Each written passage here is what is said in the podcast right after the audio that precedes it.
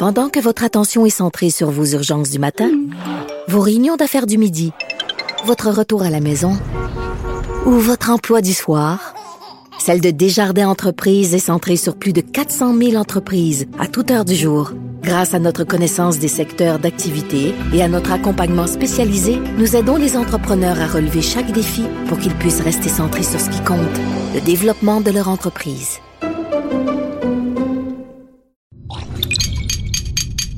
Cube Radio. Cube, Radio. Cube, Cube, Radio. Le retour de Mario Dumont. Deux heures d'info. De 15 à 17. Il provoque et remet en question. Il démystifie le vrai du faux. Mario Dumont et Vincent Dessureau. Le retour de Mario Dumont. Bon lundi tout le monde. Bonjour Vincent. Salut Mario. Hey, t'as eu un bon week-end? Moi, je t'espionne. Comment ça? Mais sur Instagram. Ah, tu fais bien? Je t'ai vu aux arcades. D'habitude, je te vois en avion. Je m'en occupe Ouais. même pas. Je me dis, bon, je, fais de la- je vois les images aériennes. Je me dis, c'est tout est normal. Mais là, en fin de semaine, euh, je t'ai vu aux arcades. Ouais, hier. Parce qu'il y a un bar euh, maintenant à Québec euh, qui, qui- Parce que des arcades comme ça, il y avait ça au centre d'achat à Rivière-du-Loup quand j'avais 14 Mais ans. c'est ça. j'ai l'impression qu'il y en a moins ces c'est années-ci. plein de machines à boules, euh, plein d'arcades, puis tant que tu prends un verre, euh, tout est gratuit. Et il y avait... Tu mets pas des 25 cents? Non, non, tout est T'embarques sur la machine Pac-Man puis tu joues. Ouais, Tant que tu prends un verre. tant que tu prends un verre, puis il y- avait entre autres, parce que moi, C'est qui- où, ça? qui écoute Stranger Things, c'est à Québec, dans le vieux, ça s'appelle le McFly. Je vais pas leur faire de la... Je j'ai payé mes consommations, là, mais euh, vraiment charmant. Et euh, il y avait la, la machine, la saison 2 de Stranger Things. Les petits gars, ils jouent sur une machine qui est comme un peu mythique parce que c'est super difficile et elle était là. Puis là, j'étais vraiment très excité. de pitball, jouer à- une Non, de- c'est un, une arcade, mais un peu euh, médiéval, euh, bizarre. Et euh, j'ai pu l'essayer euh, hier, tout en me promenant hier à Québec, parce que tu sais, il faisait, samedi, il faisait beau, c'était incroyable. Hier, je suis allé me promener, c'était le plus gros week-end des, des bateaux de croisière à Québec.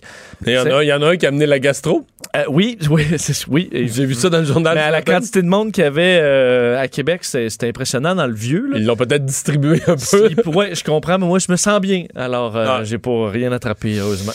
Alors, euh, on est lundi, donc le 7 octobre, jour annoncé donc du débat en anglais. Évidemment, nous, on- on suit le débat en français la semaine passée, face à face, tout ça, mais le Canada, aux dernières nouvelles, était encore un pays en population aux trois quarts anglophones. Donc, euh, pour le résultat final de l'élection, c'est un débat qui est pas peu important. Débat très important. euh, donc, évidemment, pour euh, le, Canada anglais, débat, un premier débat à 6, faut dire. Donc, deuxième débat après le fameux face-à-face dont on a beaucoup parlé la semaine dernière. Alors là, on parle de, évidemment, Justin Trudeau, Andrew Scheer, Jack Meeting et François Blanchette, mais s'ajoute Elisabeth May et Maxime Bernier qui euh, on avait sûrement hâte de faire partie euh, du, du- du débat. On parle de certains thèmes qui vont, euh, sur lesquels on va questionner les chefs, l'insécurité financière, euh, l'énergie, l'environnement, les enjeux autochtones, leadership, l'immigration. Euh, évidemment, c'est une mécanique différente là, du du face-à-face. Ce qui inquiète, je pense, beaucoup de gens, c'est que c'est un débat quand même avec beaucoup de gens. Deux heures, donc on s'attend, c'est à peu près... Imaginez-vous un chef, là... il- Parce que là, en sur plus- les deux heures, ça donne à peu près 20 Ouais. minutes chaque. Parce qu'en plus de cinq modératrices, j'ai compris que c'est pas assez pour poser les questions cinq modératrices. Il y a des questions du public aussi. Oui. Alors, ça- c'est déjà... euh, Ça tu- fait du monde, là. Tu dis à un animateur ou une animatrice, ça fait déjà beaucoup de gens, mais là, on en rajoute beaucoup. Alors, il faudra aussi que, parce que vu que c'est des représentants de certains médias, si tu es le représentant d'un média, tu veux peut-être te faire remarquer aussi. Alors, j'espère que tout le monde aura l'humilité de dire, on, c'est pas nous les, les vedettes de ce, de ce spectacle-là ce soir. Des gens qui connaissent ces modératrices, l'humilité que tu viens de décrire, disons, s'étonnerait que ce soit la marque de commerce. OK. Ah, OK. ah, bon. Dans le sens que t'as la présentatrice de CBC, de la CTV, de Global, moment donné, faut, Toronto Star. ouais, faut, faut établir clairement qui est le média sérieux à ce, à ce pays avec des, des questions bien placées. là. OK. Ça peut être une question un peu longue. Ben, pour, tu t'attends. ah, pour- ah, faut placer le sujet, Vincent. Ah, Oui, Faut pas Ben, oui, je comprends, mais c'est qu'on a juste deux heures pour six, donc faudrait. J'ai hâte de voir Moi, aujourd'hui. j'ai calculé ça. En tout et partout, là, ce que je pense, ça va faire à peu près 16 minutes par chef, là, divisé en 20 interventions. Puis tu pourras pas avoir plus que. Tu sais, un échange là, comme une réplique. là. Tu sais, mettons, Scheer dit quelque chose, Trudeau répond, puis c'est fini l'échange entre les deux. là, ou l'inverse. Ouais. mais- parce que Parce là, que comment ça fonctionne? tu laisses va- la place à l'autre. Là. Là, on va poser une, euh, une question à un. Tout le monde aura un certain moment. Non, écoute, ça, ça va être. Mettons, le public va poser sa question. Sur un premier enjeu, mettons l'immigration. Bon, mettons. Enfin, ça, c'est le dernier, mais en tout cas, mettons que ce serait ça. Là, Là, 45 secondes fois 6 chefs. Mais là, parce que 45 secondes, c'est pas 45 secondes. Ils vont toujours prendre 46, 47, 48. Là, tu Là, tu fais comme monsieur, monsieur. Monsieur, c'est ça, tu le fais taire. Puis, il faut que tu passes la parole au suivant. Mettons, Monsieur Bernier, Fény, bon, Monsieur Scheer. Mais tout ça, les petites secondes, faut que tu comptes le 45 secondes, c'est une minute là, avant que l'autre reparle. Fait que là, ça, c'est 6 qui parlent. Là, ensuite, les savantes modératrices vont, vont ramener une sous-question. C'est une question du public, ils vont relancer la discussion. Et là, on repart sur un autre 45 secondes à chacun. Puis là, après ça, il y aurait 4 minutes de débat. Mais là, 4 minutes de débat, si tu fais pas attention, Vincent, là, tu peux en avoir un qui parle pas, là. Tu mettons qu'Elisabeth May prend pas trop sa place, puis qu'elle a dit je vais embarquer tantôt, puis là, je passe son tour, mais son Ben, mais six- ça fait pas de sens si tout le monde parle, en fait. Je vois pas comment ça peut fonctionner s'il y en a pas deux Ben ou trois qui se tu retirent. Tu peux pas en avoir, tu peux Ben non, mais je sais, c'est que tout impossible. le monde Si toi, t'es le chef, faut que, tu, faut que tu te fasses voir sur chaque dossier. Hey, tu Non, peux pas, mais tu je peux veux pas dire, faire un bloc sans parler. Mais c'est pour ça. Mais comment tu veux que ce soit pas cacophonique, un 4 minutes à 6, quand tout le monde, faut qu'ils ont leur poste Ben, en la seule façon que c'est possible, c'est qu'il faut pas que tu expliques, là. C'est des one-liners, là. Faut dire, Monsieur Trudeau, vous auriez pu faire ceci, vous avez fait cela, nous, on va faire le contraire. Fini. Tu peux pas commencer à dire, nous, le, notre politique, là, euh, tu peux pas répondre à des, avec des Ouais. explications. Dire, mettons, Andrew on- il va se faire accuser, là, qu'est-ce que vous allez couper? Vous voulez éliminer le déficit, qu'est-ce que vous allez couper, là? Mais là, il peut pas vraiment répondre à ça. Ouais, mais ils font jamais ça, là. Je me souviens, il y a toujours un préambule, puis ça, tu sais, j'imagine, euh, François Blanchet, là, tu sais, un peu, euh, un peu Euh, enseignant, là. Je comprends, ça va il, être va être, il va être plus bref en anglais. Oui, je comprends, mais tu sais, tu- que- bon, écoutez, là, je vais répondre que- à ça. Moi, je vais te dire une chose. Je pense que dans des grands moments, là, ils vont être à 5. Moi, je pense qu'il François Blanchet, ça a bien été le dernier débat. Il va vouloir juste faire quelques points, mettre des pleurs de banane un peu sur le chemin des autres en anglais. Mais je pense pas qu'il va vouloir. Je pense pas qu'il va pousser, jouer du code là, pour ces secondes. C'est pour euh, rentrer dans la Risquer de mêlée. faire une erreur. euh, Risquer de faire une erreur. Euh, qui va y reprocher d'avoir été peu présent dans le débat en anglais? Il perdra pas beaucoup de votes en Saskatchewan, tu comprends? c'est vrai. Fait que, puis tu sais, les autres, là, penses-tu vraiment que les autres vont l'attaquer? Penses-tu qu'Elisabeth May va tomber d'en face avec François Blanchette, l'attaquer? Peut-être des petites craques, là, sur lui. Ça lui donne un peu, à la limite, une certaine légitimité après ça au débat en français de, d'en prendre un peu plus. Moi, à la limite. Mais je Mais- vois pas pourquoi. Fait que moi, je m'attends à ce qu'il soit un petit peu moins présent, qu'il pousse pas. Alors que Maxime Bernier, lui, lui, à mon avis, là, il va être comme tout une, mouche dans la chambre à coucher. là. Il va bourdonner tout le temps. Naturellement, il va bourdonner tout le temps. Il va vouloir attaquer Andrew Scheer sur tous les sujets, faire trébucher Scheer, montrer que Scheer, c'est pas un vrai conservateur. Mais là, Shear, je veux dire, si on se met dans sa peau, il s'est planté au dernier débat, ça a été une très mauvaise semaine. Et là, il se retrouve à un débat en anglais où là, il faut absolument qu'il score, pardonnez-moi l'expression, mais là, il y a un Bernier qui va juste taper dessus. Les seuls votes que Bernier veut, c'est chez les conservateurs ou presque. là. Et donc, il faut qu'il défende sa droite, puis il faut qu'il surveille sa gauche parce qu'il faut qu'il aille chercher des votes quand même chez Trudeau. Faut a- là. Donc là, Là, comment tu... Je, je- je- je vais te résumer. Par rapport à son premier débat, côté positif, il revient dans sa langue maternelle. C'est sûr que c'est aidant. Côté négatif, il y a la présence de Maxime Bernier qui est une complication de plus qu'il n'y avait pas la semaine passée. Et l'autre complication, c'est que, je veux dire, euh, comment je te dirais ça? euh, si tu marches sur un fil de fer, là, euh, qui est à 4 pouces de terre au-dessus d'un tapis là, euh, caoutchouc, c'est moins pire que si tu marches sur un fil de fer au-dessus des chutes Niagara. Oui. Tu comprends? Oui. Mais là, lui, euh, Andrew Scheer, là, il marche sur un fil de fer au-dessus. S'il tombe à soir, là, Il y a des crocodiles il qui l'attendent. de. Ouais. Tu sais, s'il tombe à soir, là, il n'y a pas de coussin, là. Je veux dire, il tombe, là, les deux dernières semaines de la campagne vont être difficiles. Euh, là, on va dire, ah, il était pas bon en français, il était pas bon en anglais non, non plus. Fait On passe. dans, dans les deux phrases, là, il était pas bon en français puis il était pas bon en anglais. C'est quoi les mots en commun, là? Il est pas bon. ouais, non, je comprends. je comprends. Mais ça va émettre un doute à dire finalement, est-ce que c'est un bon candidat en général? Je comprends Ben. que si tu plantes dans les deux débats. euh, Hein? Veux dire, les Euh, mots en commun, c'est était pas bon. Ben là, c'est ça, il il est pas bon. Jack Il était- Meeting, Ben moi, c'est drôle, là. Jack Meeting. Écoute, J- Justin Trudeau, à mon avis, va être à peu près semblable au débat en français. Donc, assez efficace, pour pas trop se laisser attaquer, il rebondit, contre-attaque. Il, est quand même, il commence à avoir pas mal d'expérience dans les débats. Bon, on le connaît. confiant du dernier débat aussi, sûrement, Ouais. ça. Mais, euh, à mon avis, le. le, le, le- Hey, je vais prendre un terme à la mode. Le Joker? Oh, le, film qui est tout bête. Non, Oui, mais celui Joker. à soir qui pourrait là, causer les surprises, euh, changer tous les pronostics du débat et peut-être même. du- C'est Jack Metzing. qui a l'air quand même vraiment dans une forme resplendissante. Son état d'esprit a l'air vraiment bon. Mais ce que tu disais avant la campagne, je suis, tu disais, oh, là, on le voit vraiment pas venir, mais il semble que c'est un bon. Mais c'est son équipe qui nous disait ça. C'est ça. Mais là, Son- on commence à. Je pense que ce que tu disais, on commence à le voir. à le découvrir. Puis lui pourrait sortir. En fait, lui a, rien à perdre. Comme c'est là, tout le monde a dit que ça allait mal pour le NPD depuis, l'été passé. Puis là, dans le début de la campagne, on dit encore que ça va mal, mais ça va un petit peu moins mal. Comme il est repassé devant. Tu vas me dire, c'est pas une grosse affaire, Mario, mais il est repassé devant le Parti vert. Mais clairement, il a repris sa position de troisième parti. Puis donc, pour ça, ça veut dire qu'il a monté de quelques points dans les sondages. Le Parti vert a baissé un peu, mais lui a monté un peu. Un petit peu. Il a réussi à séduire quelques Québécois Ouais. Dans je le débat, pense, ouais, aussi, dans le débat au Québec, débat. personne ne l'a mis perdant. Plutôt gagnant que perdant. Là, on se dit, ouais, c'est-tu assez pour regagner des sièges? Mais en, bon, en même temps, est-ce que. Tu sais, moi, en fin de semaine, j'ai deux personnes qui me disent qu'ils sont allés dans le comté de Berthier-Masquinongé, puis qui me disent, ah, Ruth Hélène Brosseau, euh, pense qu'elle va passer. Peut-être serré, serré, serré, là. Mais en tout cas, elle est pas, euh, c'est pas désespéré. C'est que, tu sais, c'est pas. Ils sont- ces affaires on- sont plus sur la bonne voie parce qu'ils partent de tellement loin. Mais tu sais, est-ce qu'à soir, ça c'est l'autre question. Est-ce qu'il peut faire une performance assez grosse pour changer, pas juste avoir un gain d'estime que le monde dise Ah, ah, il est bon, il est cool, mais on vote pas pour lui. Tu sais, vraiment infléchir, infléchir la campagne, infléchir le, le nombre de circonscriptions qu'il peut gagner. Parce que souvent, que ce que j'entends sur cette élection, c'est ah, bah, il me semble que les candidats euh, sont. Puis là, quand t'en retrouves un qui est comme un petit peu ah, ben, un effet nouveau, euh, Hmm. Ça peut, à mon avis, peut aller gruger pas mal en, étant dans- en ayant le momentum. Fait que ça, c'est euh, à surveiller parce que moi, je dois dire que Mme Elisabeth May, j'y crois euh, peu. Sûr qu'en français, c'est très difficile, mais là, elle est dans sa langue, même à ça. euh, C'est ça. Tu sais, le programme. euh, Je trouve que c'est drôle, le Parti vert, dans cette campagne-là, parce que tout est pour eux. C'est une campagne où tout à coup, tout le monde parle d'environnement. Mais, mais tu sais, tu relis les éléments de leur programme. Pas... Il a quand même parlé de taxer les robots. On est dans une, dans une campagne où tout le monde parle de pénurie de main-d'œuvre.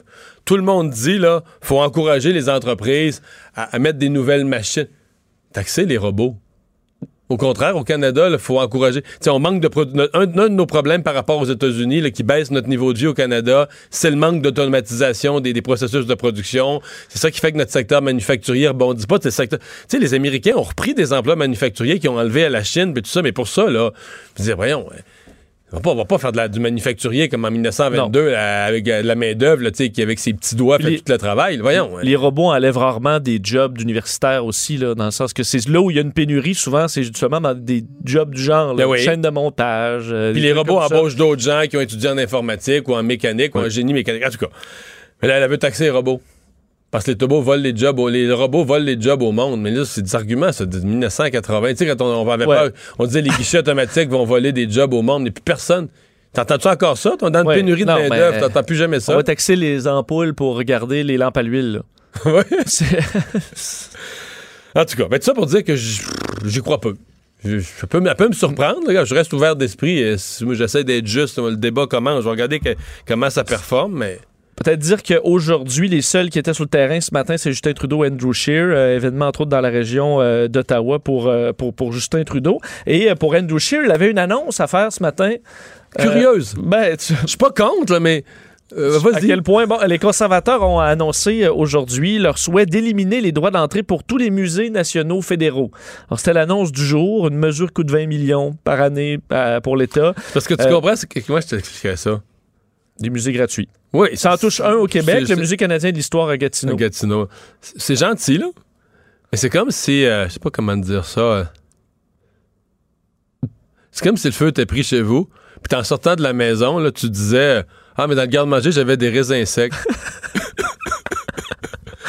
si tu cries, si tu cries pour ton pote, tu dis, je vais Ouais. sortir mon portefeuille, à la limite mon passeport, euh, sais, quelque chose de précieux, la photo de grand-papa, je n'ai juste une. Tu sais, je vais te dire, soit c'est émotif ou de- ton portefeuille, t'as un sens pratique. Mais les raisins secs, je vais te dire, euh, je sais pas, que- je sais pas comment tu non, peux- mais hors sujet, là. Hein? Tu vas dire, t'es pas je sais pas là. comment, au moment où ta maison brûle, pourquoi tu penses aux raisins secs? Ben, c'est comme tu disais, Andrew Scheer, au moment où ta maison brûle, la soir, il y a le débat de ta vie, tout va se jouer, c'est la fin du monde. là. Si tu t'es foire à soir, c'est la fin du monde pour ton parti. Puis là, les musées gratuits. OK. Oui, mais c'est pas justement pour dire on va sortir une petite annonce euh, tu sais, que personne ne peut vraiment attaquer ce matin pour prendre un petit peu de temps d'un bulletin. Là. quelque chose, on a l'air un petit peu plus intellectuel, là, les musées gratuits. Qui va, qui va sortir contre ça, là, les musées gratuits? ça pas t'impressionne quoi- pas, Ben non, mais les musées gratuits. J'ai pas d'autre réflexion que ça pas rapport. En tout cas, pas beaucoup rapport. Mais c'est vrai, t'as raison, là. ouais. T'as raison dans le sens que ça, ça suscite pas la grogne non plus, là. Tu sais, je, je peux pas te dire, là. Ah non, ouais, ils se font pas attaquer ce soir là-dessus. S'il là. est très bon à soir, on reparlera plus, on va oublier la, la gratuité des musées jusqu'au jour où on, on va aller au musée puis ça va être gratuit, mais on reparlera plus, tu vois, on reparlera plus jamais de ça, là. Non, c'est vrai. mais qu'il est pas bon à soir, là, on va dire, ouais, peut-être qu'il aurait été mieux de rester, là, De, ouais, de prendre sa journée au complet pour se pratiquer. plutôt que de sortir, euh, perdre une heure et demie pour aller faire une annonce sur la gratuité. OK, je vais te poser une question. Dans l'électorat conservateur, là, Oui. préoccupé de finances publiques, préoccupé d'économie, puis tout ça, Ouais. penses-tu vraiment qu'il a gagné un vote? Un. Non, non. De, de- moi, je pense que de, l'île de Vancouver jusqu'à l'île de Terre-Neuve, il a pas gagné un vote. C'est sûr que ceux qui écoute, tripent sur les musées, euh, je suis pas sûr qu'ils votent plus pour. euh, Non. Puis De toute façon, les très intellectuels vont dire ben là, il y a plein de. Tu sais, de badauds, là. euh, Le tourisme le de qui- masse va, Ouais, envahir, qui- va envahir nos musées. les kidams, là, qui vont venir dans nos beaux musées, là. fait que, euh, j'avoue que je suis pas sûr. Ça touche ça. Chez nous, le Musée canadien de l'histoire, c'est tout. Sinon, euh, bon, il y en a quelques-uns un petit peu partout à travers le Canada. Bon. Mais ça va bien aller. Quand, tu sais que si les deux étaient élus, là, tu pourrais quasiment prendre tes vacances pour revenir avec l'argent. Justin Trudeau te donne 2000 pièces pour aller faire du camping. C'est gratuit pour aller au musée. Tu dis, chérie, on va aller en vacances, tu reviens avec 1500 pièces dans tes poches. J'avoue, les enfants, les vacances sont réglées. As-tu des projets? On va rénover. Avec l'argent qui est resté des vacances, on va rénover. Là. On va aller dans le sud cet- Ouais, cet ça hiver. va bien. Ça va. Non, non, Ouais. pas aller dans le sud. Pourquoi? L'avion. Ouais, mais Les changements Mais avec tout cet argent-là, tu peux t'acheter du crédit carbone. Ah oui, c'est vrai. C'est vrai. Avec tous ces retours-là. Hey, euh, parlant d'avion, il y, a des- t'as- il y a des vérifications à faire. Monsieur Trudeau fait des petits vols. Hein? Oui, on a remarqué. Le, le euh, deuxième, pas, pas Monsieur Trudeau, en fait, parce qu'il ne le prend pas. le deuxième avion fait des petits vols. C'est un peu un mystère. J'ai commencé d'ailleurs à suivre cet appareil, donc le deuxième avion, le fameux deuxième avion de Justin Trudeau, euh, qui se promène un peu à travers le Canada et, euh, qui est, euh, et euh, il fait des vols. Euh, il en a fait un du moins dans les derniers jours. Euh, Montréal-Montréal. Me dit Montréal, Montréal. L'avion décolle de Mirabel pour s'en aller à l'aéroport Trudeau. Puis le lendemain, part de Trudeau pour s'en aller à Mirabel. Donc, un vol de 10 minutes, quoi? Un vol à peu près, euh, c'est ça, Ouais, 10 le temps de lever. Mais c'est le temps, je veux dire, c'est surtout que faut, quand- faut quand même atteindre une alti- disons, l'altitude assez sécuritaire. Alors, c'est le moment où tu consommes le plus de d'essence, puis que tu, de la, de la pire façon, c'est au décollage. Tout ça pour se rendre à Mirabel, de Dorval. Je sais pas si c'est quasiment, mettons, je comprends qu'il peut y avoir du trafic, mais en char, c'est à peu près le même, le même temps. Là. Ça dépend de l'heure. Si tu le fais, si tu pars à 4 heures l'après-midi, tu vas, tu vas moins Tout aimer à ça. fait. Mais tu sais, je veux dire, de- on dit porte à porte, là, ça prend quand même. euh, je comprends que le vol, c'est 20 minutes ou 15 minutes, mais le. Il faut que tu te rentres dans l'avion. Il y a quand même du, zigonnage. là. Je suis pas sûr que si- s'il y a tant un grand gain que ça. En tout cas, il n'y a pas un gain environnemental, c'est sûr. Alors, qu'est-ce qui amène? J'ai vérifié, puis les compagnies, je dis, il y a peut-être une raison logistique pour les. euh, pour, par exemple, parce que c'est un lien avec la compagnie Nolinor qui fait ça? Peut-être qu'eux ont des installations, puis ont besoin de passer d'Orval à Mirabel, puis on me dit non, pas du tout. C'est vraiment le client, euh, dans ce cas-là, qui, qui décide où il va. Alors, pourquoi faire des vols aussi courts dans un contexte Pousses- climatique? Tu pousses les moteurs pour lever, tu brûles du kérosène. Ben oui, je veux dire, personne fait ça. En fait, dans la mesure où tu essaies d'être prudent, euh, hmm, tu comprends, je fais pas. euh, Enfin, c'est bizarre. mystère. On va, on va suivre la- l'avion d'ailleurs dans ces, les prochains jours, là, voir un peu quels sont ses parcours.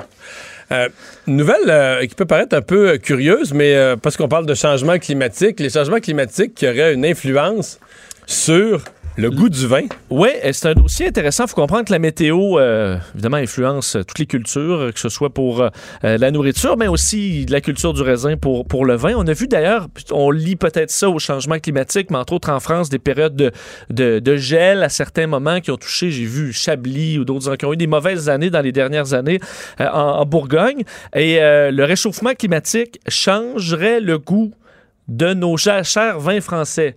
Euh, c'est ce que euh, c'est ce qu'on semble comprendre. Alors au fil des années, il y a une évolution dans la météo du euh, française et ça toucherait le vin pour le meilleur et pour le pire. C'est un dossier du National Geographic. Le vin français change de goût à cause du réchauffement climatique. Benoît Marsan est professeur au département de chimie de l'UCAM, mais surtout enseignant dans le cours chimie du vin, de la vigne et de la dégustation. bonjour professeur Marsan. Bonjour, M. Dumont. Quand vous, vous lisez un article comme ça dans le National Geographic, ça, vous paraît sensé? Euh, oui, oui, tout à fait, tout à fait. Euh, en fait, euh, ces changements climatiques-là dans le domaine du vin ne datent pas d'hier, comme ils en parlent dans l'article. donc, même au 15e siècle, il y a eu cette petite ère glaciaire qui a fait en sorte que les premiers mousseux sont venus au monde. Les, les, fermentations arrêtaient et puis euh, ensuite ils repartaient en bouteille, ce qui faisait les, les, premiers vins mousseux, en fait, en, Champagne et, ailleurs. Ah oui, c'était euh, découvert par accident, ça, la méthode? Oui, tout à fait, tout à fait, par accident, oui, tout à fait. donc, en fait, même dans l'histoire, ça a commencé même à, Limoux, bien, bien avant la, la, Champagne, en 1536 à peu près. Euh, le problème, c'était justement qu'à cause du froid, les fermentations arrêtaient. Donc ensuite, euh, une fois que le vin était embouteillé, ben, comme le sucre n'était pas totalement transformé en alcool, ensuite ça repartait au printemps avec les hausses de température et là, ça faisait des bulles. Et euh, donc à ces années-là, en fait, ils ont même ils avaient même engagé le moine et onologue Dom Pérignon, qui nous sont tous de nom, il l'avait engagé pour justement faire en sorte d'enlever les bulles de faire en sorte que. Ah oui, Don euh, Pérignon avait reçu comme premier mandat d'enlever les bulles. oui, on l'a engagé pour ça parce qu'en fait, c'était euh, c'était euh, c'était vu comme étant un défaut du vin, en fait. Et donc, il s'est engagé beaucoup à ça. Et suite à ça, les Anglais, eux, en fait, ils importaient des barriques de champagne. Et ce qu'ils faisaient, ils, ajoutaient, ils, avaient remarqué qu'en ajoutant quelques levures, un peu de sucre, dans la barrique, ça faisait un peu plus d'alcool et ça faisait, ça, ça fermentait, ça faisait euh, du vin intéressant, effervescent. Donc l'aristocratie commençait à aimer ça. Et là, ensuite, euh, on, a, on a demandé plusieurs années après à Dom Pérignon de changer de cap et là, d'essayer de, de, de, créer des bulles. Donc, mhm. euh, vous voyez. Donc, ça pour dire que le changement climatique ne date pas d'hier. Ça date pas d'hier. Euh, dans, dans, ce cas-ci, qu'est-ce qu'on voit, par exemple, en France? Parce que l'article de National Geographic parle, parle, parle, surtout de la région de la Bourgogne en France. Euh, plus de chaleur, ça a quoi comme impact? D'abord, euh, quand on dit changement sur le vin, ça fait du meilleur vin, des moins bons vins, des vins, euh, des, des, vignes, des plants plus fragiles ou plus solides? Bon, en fait, là-dedans, il y, a beaucoup, beaucoup de beaucoup de paramètres. Hein. C'est quelque chose qui est assez qui, demande beaucoup de réflexion. Puis aussi, ça va dépendre des régions du monde. Il y a des régions du monde qui vont, au contraire, bénéficier d'un changement climatique, d'une hausse de température. Genre le Québec? Euh, oui, euh, pour euh, nommer le Québec. On va aller, on voit, on le voit de plus en plus. Hein, on, a maintenant des, des vignes vitis vinifera, hein, comme le Pinot Noir, Chardonnay, Riesling. On commence à voir ça ici au Québec. Bon, évidemment, faut, faut, faut protéger un petit peu, mais avec les hausses de climat, en Angleterre, hein, on commence à faire d'excellents mousseux et de plus en plus. donc, avec les, la température qui augmente, ça va être la même chose en Loire. Euh, donc, euh, pour certaines régions du monde, ça peut être une amélioration. Par contre, pour beaucoup d'autres régions, ça peut être l'inverse. Pour, les régions qui étaient déjà chaudes à la limite, là, ça peut devenir trop chaud. Si on parle de l'Australie, si on parle de, l'Afrique du Sud, qui sont déjà en sécheresse, euh, même l'Argentine et le Chili, si on prend l'Argentine, les Andes, ils se fient beaucoup à l'irrigation naturelle de la fonte des neiges. Et euh, donc, avec moins, plus haute température, moins de neige, et ça, ça va causer problème. Mais sinon, en Europe, effectivement, le problème, donc, si on prend en Bourgogne, où là, effectivement, c'est quand même un climat euh, relativement frais, en fait. Et euh, ce qui fait que le Pinot Noir et le Chardonnay, donc ça date pas d'hier qu'ils sont là, hein, ça, ça, date de 1300 quelque chose, où là, on a dit c'est du Pinot Noir. Et effectivement, le Pinot Noir demande un climat frais, entre autres. Euh, donc, en fait, ce qui se passe, c'est que c'est assez complexe, mais tout ça pour dire que euh, si la température euh, est trop commence à, augmenter de façon importante, les vins, donc les raisins vont maturer trop rapidement. D'accord? Et ce qu'il faut comprendre, c'est que donc on va accumuler plus de sucre. On s'entend là-dessus. mais moins de, moins de finesse, je suppose, le, raisin va avoir moins de maturation Si on accumule plus de sucre, éventuellement, ça veut dire qu'une fois fermenté, on va avoir plus d'alcool. Et de un. Ensuite, ce qui se passe, c'est que euh, les arômes, par exemple, les arômes, la couleur du vin, donc euh, pour les euh, raisins rouges, par exemple, et tout ça, et donc eux demandent une maturité qui, qui demande plus de temps, en fait. Donc, ce qui, va se ce qui se passe, c'est que dans les, régions chaudes, on, accumule un taux de sucre donc une maturité technologique qu'on va appeler, une maturité, donc l'accumulation des sucres, et en même temps les acides qui diminuent. Donc, si la température augmente euh, de façon importante, on va donc accumuler plus de sucre. On va diminuer euh, l'acidité, ce qui va faire en sorte qu'on va avoir un vin plus mou, hein, euh, moins de à ce niveau-là, donc moins de potentiel de garde aussi. Et mais par contre, si on vendange trop tôt pour ne pas avoir trop d'alcool, ce qui va se passer, c'est que les, les tanins, par exemple, pour un vin rouge, ou même au niveau des arômes, ou même au niveau de la couleur pour un vin rouge, donc ne seront pas encore à maturité. Ce qui fait qu'il y a comme une, euh, une, différence à ce niveau-là.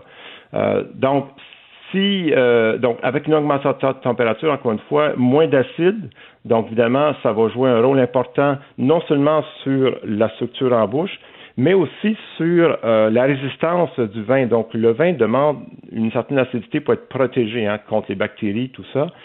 Et donc, euh, un vin qui c'est moins acide, euh, non seulement euh, l'expérience en bouche est différente, bien sûr, on a un vin qui, qui, qui, qui est plus mou, mais aussi c'est moins protégé.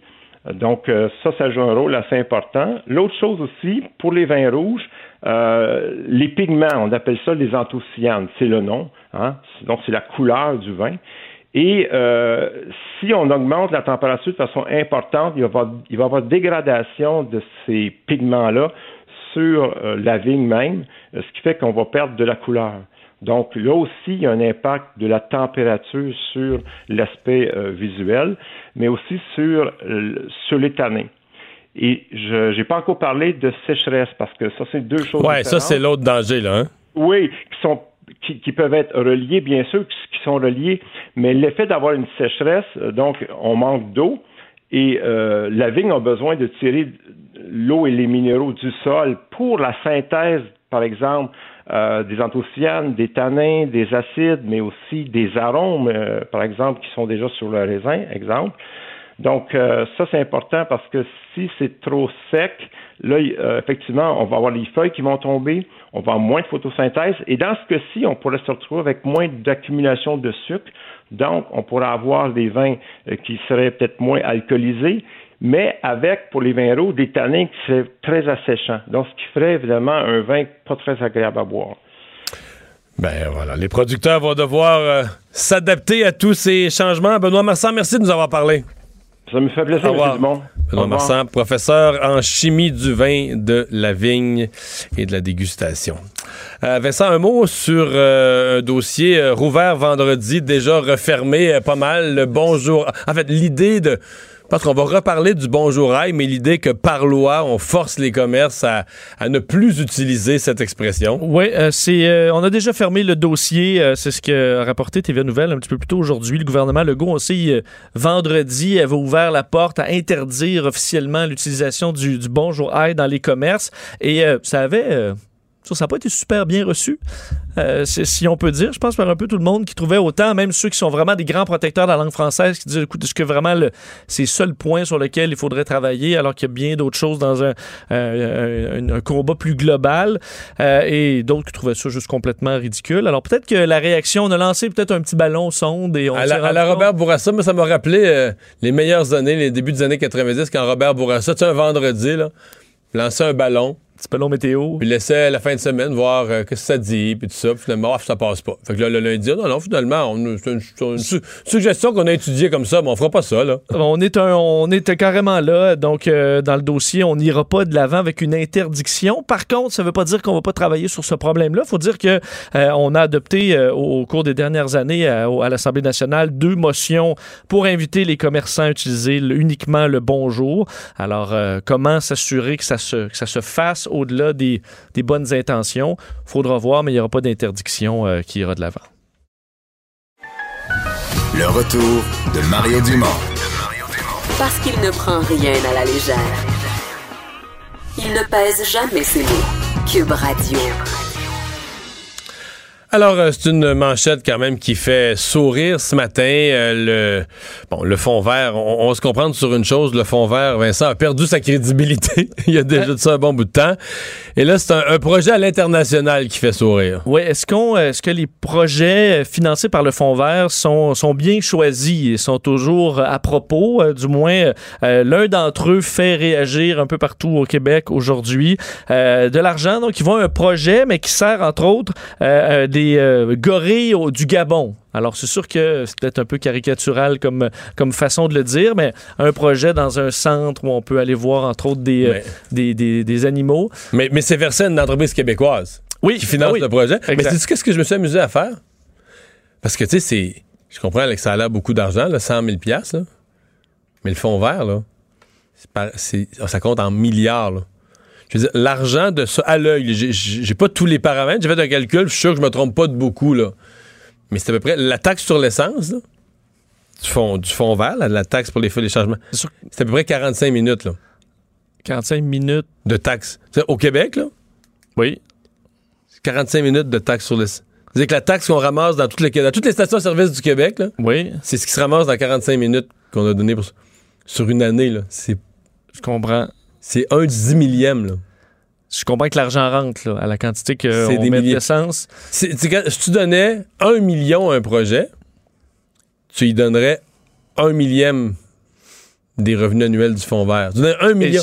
Je, comprends que c'était dans des que jeunes. 100 000, là, c'est un dix millième. C'est une graine. Là, Je comprends que c'était des petites entreprises qui développent des technologies d'avenir, ben les encourager, même si c'est un projet Fait qui fait sourire, ça peut peut-être amener à d'autres choses. Voilà, je comprends que ça fait sourire une fois que c'est rendu au Gabon, puis je pense que ça fait surtout sourire parce qu'on n'a plus aucune confiance dans le fond vert. Y a tellement eu. On a l'impression que le fond vert, on- ils nous font payer une taxe sur l'essence pour dire qu'on fait quelque chose pour les changements climatiques, mais ils ne savent pas quoi faire avec l'argent.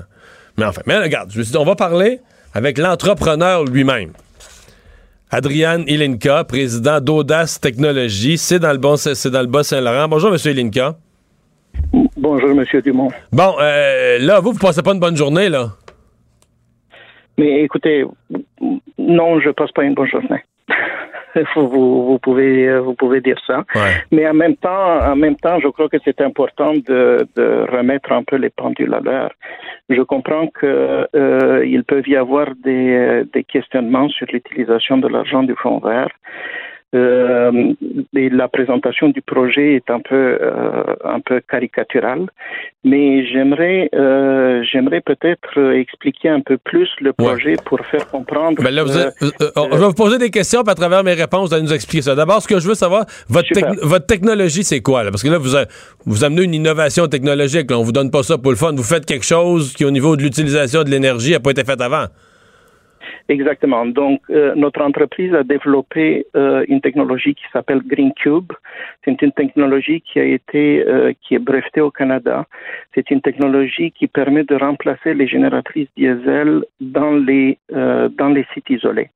Par Et, quoi? euh, C'est quoi, par de l'énergie solaire, trouve là, là où se trouve l'innovation, c'est par une combinaison d'énergie renouvelable.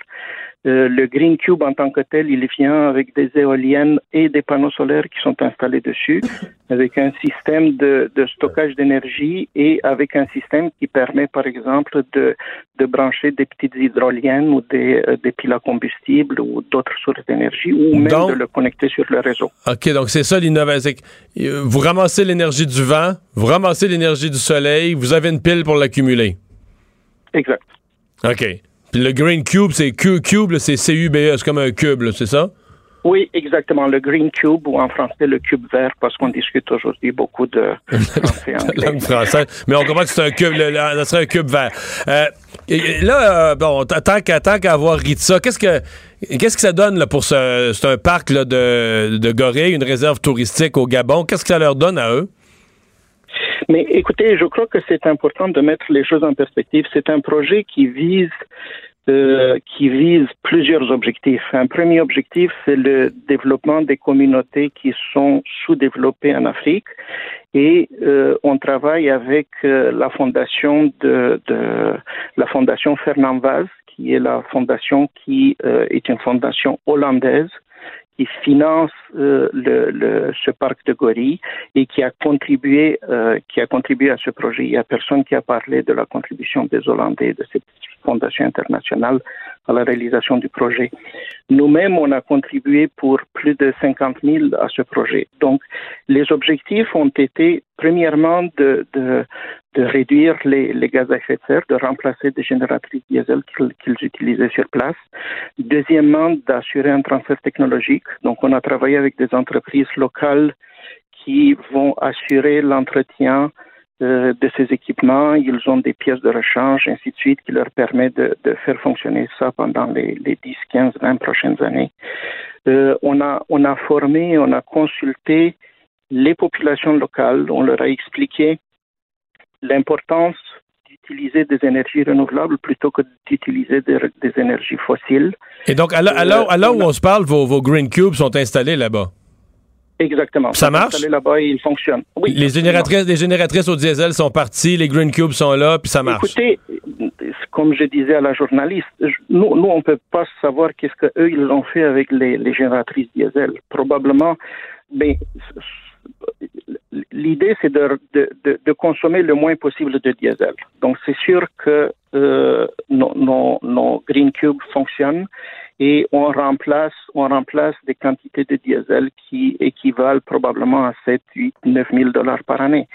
Donc, ça apporte, ça apporte une contribution là-bas. Maintenant, si vous me posez la question s'ils ont enlevé les génératrices diesel, Ouais, ouais, est-ce qu'ils est qu utilisent ailleurs? Mais ça, je comprends. Là, si on a pu les, les, déplacer ailleurs, le problème, c'est que si, si on développe de nouvelles technologies à la longue, c'est comme ça qu'on va, qu'on qu va remplacer tout ce qui fonctionne aux, aux hydrocarbures. Euh, euh, monsieur Ilinka, je vais poser une question bien directe. Euh, si, je sais pas, là, demain matin, là, si vous étiez euh, convoqué à l'Assemblée nationale pour les dire, euh, venez expliquer aux Québécois que l'argent qui vous a été... C'est pas je l'ai dit tantôt, c'est pas énorme, c'est 100 000 sur un fonds à un milliard. C'est une graine dans l'océan, mais néanmoins, euh, que vous n'avez pas gaspillé l'argent des Québécois, que vous avez fait œuvre utile en matière de changement climatique, vous seriez à l'aise d'aller défendre ça? Absolument, sans aucun, sans aucun problème. Puis, non seulement, je, écoutez, je, je comprends qu'il y a énormément de critiques par rapport au fonds vert. Je comprends qu'il y en a énormément de critiques contre la taxe carbone. Euh, cependant, on est dans une situation dans laquelle euh, les changements climatiques, on doit leur faire face. Euh, au Québec, on a l'immense le, avantage de ne pas émettre beaucoup de gaz à effet de serre, mais ce n'est pas la même situation partout ailleurs dans le monde. Et euh, il faut comprendre que si on fait absolument rien, euh, le développement de l'Afrique va se faire probablement de la même façon que le développement en Chine a été fait. Et vous voyez maintenant les plus grands émetteurs de gaz à effet de serre, c'est la Chine à cause du développement économique. Euh, c'est la même chose qui va arriver dans 10, 15, 20 ans avec l'Afrique si on reste les bras croisés et on ne contribue pas à, à, à, les aider avec des technologies, avec de la formation, avec de l'information.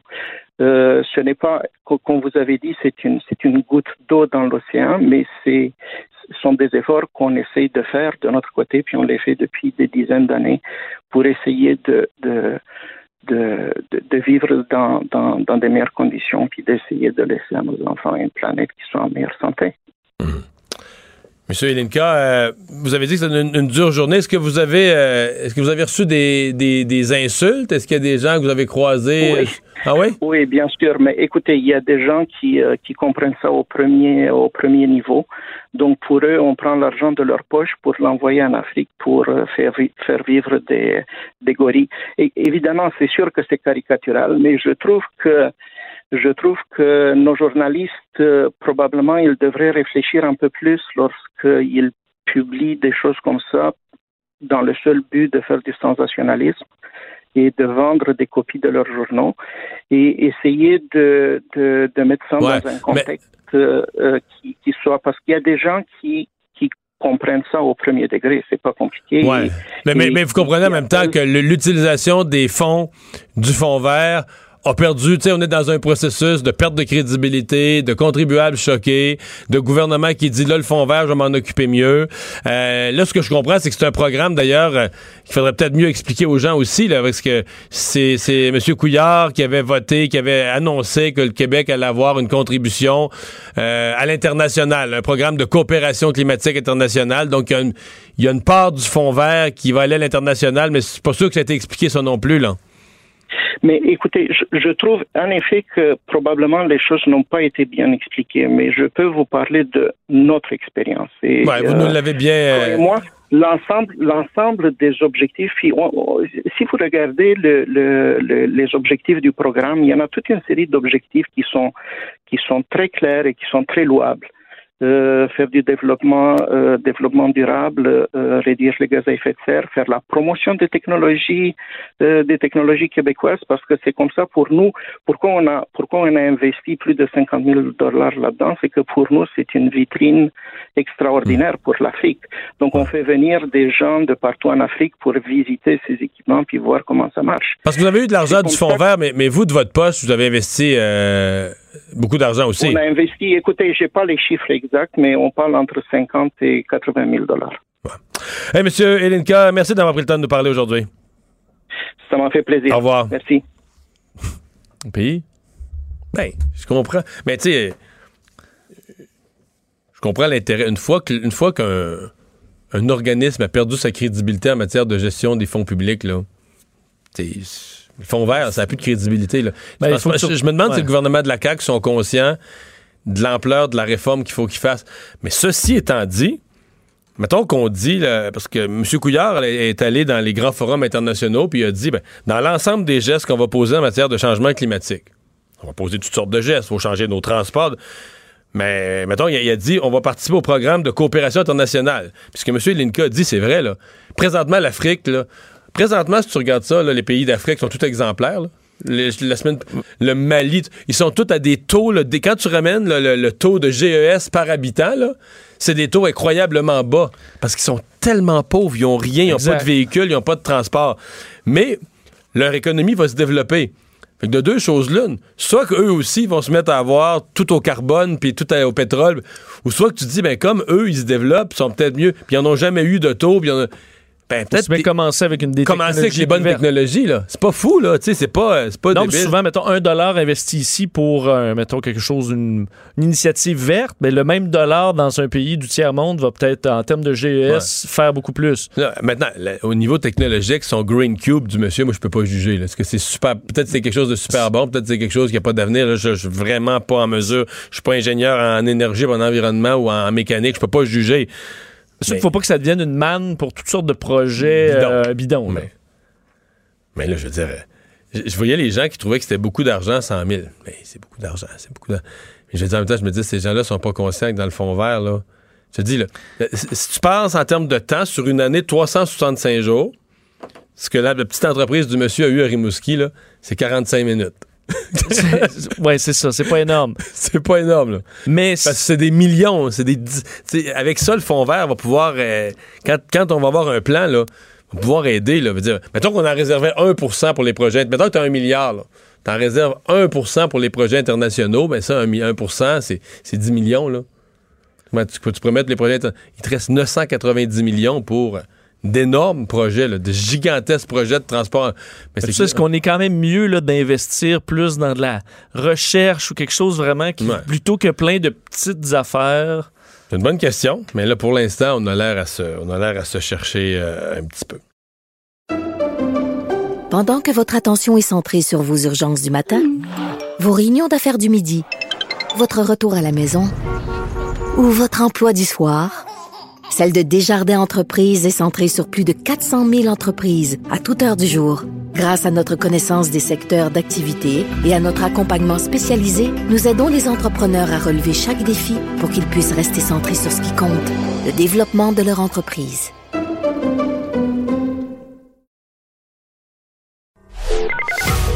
Le retour de Mario Dumont. Joignez-vous à la discussion. Appelez ou textez. 187 Cube Radio. 1877 827 2346. Et c'est l'heure de parler sport. JC, salut. Comment ça va? Ben là, ça va vraiment bien. Les Canadiens, euh, ils vont faire les séries, là. Ils perdront plus, d'après moi, avec ce qu'ils ont fait euh, samedi soir. Bon, restons très calmes. Ah, je me suis emporté. Oui, légèrement. Mais c'est le lot, Mario. T'es pas différent, au fond, de la moyenne des ours. Et je ne parle pas de ceux du Boston, bien sûr, On pas des oursons. On change vite d'humeur. là. Entre la deuxième et la troisième, on se disait que le Canadien allait finir avec 43 points, puis après le match, on se disait qu'il allait faire les séries. Ouais, exactement. C'était à peu près ça. Et à 4-1 le Toronto samedi soir, tout était encore normal. Et on l'a vu finalement possible. C'est pas un phénomène parce que là, le Canadien est venu de l'arrière de deux buts en Caroline et de trois buts avec 15 minutes à faire seulement à Toronto. Donc, deux retours sur des matchs disputés sur les glaces étrangères dans les deux premiers matchs de la saison. Mais quand on s'attarde à ce qui se passe ailleurs dans la Ligue nationale, c'est le lot maintenant. Cette nouvelle Ligue nationale qui favorise l'attaque, la multiplication des buts, prend au dépourvu avec une bonne application de la réglementation, Mario, les défensives modèle hymne national. On se replie à 5 sur la ligne bleue une fois qu'on a pris une avance d'un ou deux buts en troisième période et on essaie de protéger cette avance. Ça ne marche plus. Ça ne fonctionne plus parce que la Ligue nationale encourage la prolifération des appels de pénalités d'infraction jusqu'à très tard dans le match. Ça permet à des équipes de se replacer dans la partie. T'as vu la niaiserie de Kapanen des Leafs ça, samedi pas, soir? ça, c'est pas une crampe au cerveau, là. C'est un tremblement de terre au cerveau, une avalanche au cerveau. Hey, ça, c'est pas fort. Et lancer un bout de bâton. Tout le monde, se- en fait, le gros, la grosse discussion après, c'est est-ce que quelqu'un a déjà vu ça? Moi, j'ai l'impression que je regarde le hockey depuis 40 ans. J'ai jamais vu ça. ben, on a tous vu ça à la patinoire du coin. Bon, oui, lancer son Mais on bâton. n'a pas vu ça dans la Ligue nationale. On l'a tous fait à part au hockey libre. Quand il n'y a pas de gardien de but, on fait pas ça dans la Ligue nationale. Pire, Kapanen en rajoute une couche sur la tranche déjà bien beurrée dans le vestiaire après le match. Je n'étais pas au courant de ce règlement-là. Voyons donc. Et, euh, Non, parce qu'il pensait qu'il allait avoir, un- pensait allait avoir seulement un deux minutes, mais c'est mieux? Un deux minutes, c'est pourri quand même. Puis l'autre chose qu'il a dit de très drôle, il a dit Moi, j'ai pas été chanceux quand même, j'aurais pu ne pas l'atteindre. Sous-entendu que s'il avait lancé 40 cm à côté, l'arbitre aurait passé l'éponge sur la pénalité en disant Ah, ben, il l'a pas, il l'a pas atteint, il a manqué de précision dans son lancer de bâton à Ben oui, l'adversaire. bravo. Bravo, mon champion. Alors, peu importe. Et c'est Max Domi, d'ailleurs, qui l'a, qui l'a rap- rappelé à l'ordre, qui l'a remis à sa place. Bon départ, bon début de saison du Canadien. Carey Price en a gaulé une à la Grand Fjord, c'est-à-dire qu'il a été pourri puis excellent dans le même match. Il en a donné cinq, mais il n'a pas donné le sixième. C'est exactement ce que faisait Grand Fjord en roue latérale à gauche et à droite avec les Oilers des années 80. Mais- Et les Oilers gagnaient leur part de match. Il faut dire. Et ça appartient à la réalité tant qu'à moi, mais j'en fais pas de cas. Le Canadien a affronté dans ses deux premiers matchs le pire gardien numéro un de toute l'association de l'Est, Peter Morizek, en Caroline, et le pire adjoint à un numéro un, donc le pire numéro deux de l'Est, Michael Hutchison, samedi à Toronto. Et moi, j'étais très inquiet de voir qu'on avait marqué qu'un seul but après, après 45 minutes d'action aux trois quarts de ce match-là contre Hutchison, qui est un gardien pas ordinaire, qui est un gardien médiocre. Mais finalement, euh, on, les écluses se sont ouvertes et on voit bien qu'à Toronto, tout repose sur Frédéric Anderson. Ils ont une bonne machine de hockey, mais si Anderson se blesse, il faut faire une acquisition absolument, mais ils sont pris sous le plafond salarial. Il y a plus de 40 millions pour quatre joueurs seulement et quatre attaquants en plus. Mais parlons-en de ces- dire comment ils sont dans le trou. Mais parlons-en de ces quatre attaquants-là, parce que quand même, sur une période, là, en temps réel, j'enlève les arrêts de jeu de, de 10, 12, 15 minutes, je sais pas trop, il y en a quand même cinq de ces attaquants multimillionnaires qui se sont présentés devant Carey Price, là, en échappé seul. Deux en Absolument. prolongation, puis évidemment les trois, les tirs de barrage, c'est trois de ces vedettes-là. Euh, zéro en cinq. Price a quand même arrêté cinq échappés seuls de trois des plus grandes vedettes de la Ligue. Là. Moi, je pense que Price veut revoir trois des buts qu'il a concédés dans ce match-là, particulièrement le quatrième et le cinquième. Surtout le cinquième où il se pitch à droite, beaucoup trop de bonheur. Ouais. Pas de bon sens. Indigne du meilleur gardien de but de la Ligue nationale. Mais après ça, il ferme la porte de façon magistrale. Alors, que peut-on lui reprocher? Honnêtement, tu sais, le Canadien a gagné et plus personne ne, ne se souvenait que Carey Price a fait des erreurs techniques indignes d'un gardien aussi aussi qualifié techniquement qu'il puisse être, euh, mais on met ça sur le compte Ouais. du rodage Mais, et ça donne trois le- points sur quatre aux Canadiens. Le- Et un Jonathan Drouin, euh, Mario, qui sonne la charge et mène le bal en attaque. là. Ouais. Ouais, il y avait plein de bonnes choses. Le prochain match? Prochain match mercredi à Buffalo contre des sabres légèrement plus fringants que lors des dernières saisons. Ça va être intéressant. Et le Canadien fait face à son premier double match en 24 heures alors qu'il rentre de Buffalo tout de suite après la euh, rencontre pour accueillir les Red Wings de Décro- de Détroit. De l'extraordinaire Anthony Manta qui dérougit pas depuis les 15 derniers matchs de l'an dernier, les championnats du monde de hockey. Ça, c'est jeudi soir. La semaine va se compléter au Centre Bell samedi avec la visite des champions de la Coupe Stanley, les Blues de Saint-Louis. Une belle petite semaine piège, autrement dit. Deux matchs hautement prenables. Un troisième qui promet son lot de difficultés. Si le Canadien amasse quatre points, eh bien, il en aura sept après les cinq premiers matchs. Et il faudra convenir d'un bilan très satisfaisant. Claude Julien coach, by the way. Hein? Claude Julien coach. Mais c'est toujours plus facile coacher quand ça commande de limiter le temps de glace des recrues. C'est ce qu'il a fait avec Suzuki et Ouais, Fleury en que les troisième recrues, c'était pas mal moins beau, mais on n'a plus de temps pour ça. Il faut qu'on parle des, des Alouettes qui euh, euh, sont en série. Ça fait Montréal, là, c'est- c'est une Ben, grosse nouvelle, là, une équipe de sport professionnel en série à Montréal. Oui. C'est pas du commun, là. C'est une denrée rare. Oh, je viens d'entendre Des s'étouffer, là. C'est une denrée rare, effectivement. Étions-nous dans un concert de Coldplay ou dans un match de football canadien, tous ces téléphones portables à la brumante, à la tombée du jour, qui illuminaient le stade Percival Molson, pas rempli à son comble parce qu'il y a encore des sections couvertes par des vulgaires toiles de commanditaires, et ça, dans un stade de 25 000, ça demeure une plaie. Donc, j'ai vu des gens se demander, doit-on jouer le match de série éliminatoire à Percival Molson ou au stade olympique? Arrêtez-moi ça. Arrache les toiles puis joue ça à Percival Molson. C'est ça le nid des Alouettes et c'est ça le destin des Alouettes cette saison. Et ça va être un grand match de série, j'en doute pas, parce que cette équipe est celle que personne ne veut affronter. Elle va arriver en série avec un vent de dos. C'est une victoire nette et franche contre l'une des meilleures équipes du football canadien, les Stampeders de Calgary, par ailleurs une grande organisation, Mario. Alors, c'est positif On- dans on le peut camp des que tous les espoirs sont le permis? Ah, je pense que oui. Moi, je leur ai prédit rien de moins qu'une présence en finale de Coupe Grey. Et rendu là, tout peut survenir. Vernon Adams est dans une bulle. Il y a une unité au sein de cette équipe. Tu sais, Serge Savard l'a toujours dit. L'important, c'est pas d'avoir la meilleure équipe sur papier, c'est d'être la meilleure équipe dans les faits. Et actuellement, les Alouettes, c'est une des équipes les plus intimidantes de toute la Ligue canadienne. Et tu veux ça à ce moment-ci de la saison. Je te reprends, il faut dire la Coupe Grey Cup, c'est dans un pays bilingue. Ouais, oh, tu- ouais, C'est ben la là, Coupe là, ça- Cup. Bonjour, hi, la coupe grise. C'est-tu correct? c'est la coupe grise. Ah, OK. Un pays bilingue, alors c'est la coupe grise. OK, c'est bon. Euh, tu voulais parler aussi de l'impact qui a, qui a fini en beauté. Ouais, l'impact a fini en beauté avec une victoire nickel de 3-0. J'attire ton attention sur deux affaires. Nacho Piatti qui euh, quitte sous un tonnerre d'applaudissements de tout le monde qui était présent au stade olympique. Le monde passait dans la rue des Arts, disait, il y a quelqu'un qui applaudit, j'applaudis. Il paraît que ça vaut à peine, ben, je les écoute, c'est l'enfer, le clameur.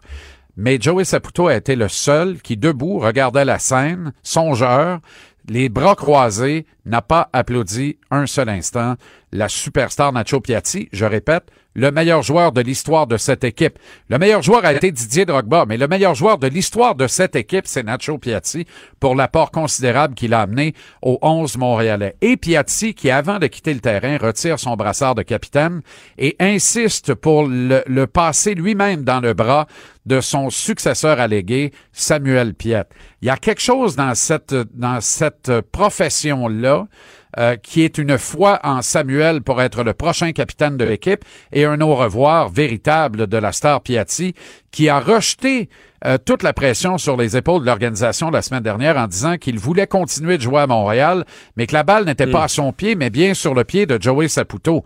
Alors, j'ai pas l'impression. Je pense que ça sent le zouizoui, dirait-on, dans ton coin de pays, sans doute, et probablement dans le mien et tout, et que Piatti en a terminé avec l'impact. Ce que je trouve déplorable, c'est que ça se termine comme ça. Il, a- il aurait fallu que le public le sache pour lui faire un vrai au revoir, voire de vrais adieux. Alors, je ne désespère pas qu'il revienne pour le, le parcours en Ligue des champions à compter de février, mais j'ai l'impression qu'il ne passera pas la prochaine saison à Montréal, quoique on, rien n'est impossible en ce bas monde. J'y sais, merci.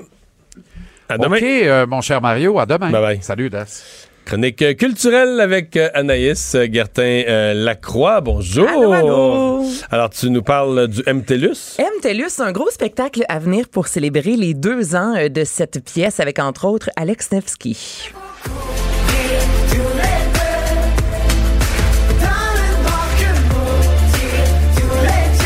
Ce que vous entendez, c'est l'extrait Mes yeux que je vous ai fait entendre, si je me trompe Ouais. pas, euh, la semaine dernière. Donc, c'est ça. MTLUS célèbre deux ans et pour ce faire, on a décidé c'est de les deux ans comme de la, de la nouvelle salle. de la nouvelle salle, ouais, c'est ça. Là, je vais vous raconter après là, toute l'histoire de cette salle-là. Il y, a, il y a de la vie. Je vous dirais là qu'il y a vraiment un parcours assez spécial à la salle MTLUS. Alors, le 7 novembre prochain, il va y avoir un gros show gratuit pour remercier les fans. Donc, vous pourrez voir à la Claire ensemble Alex Nevsky, Soran, qu'on a découvert à la voix en 2016, qui faisait partie de l'équipe Mhm. d'Ariane Moffat, Karim Ouellette, Sarah May.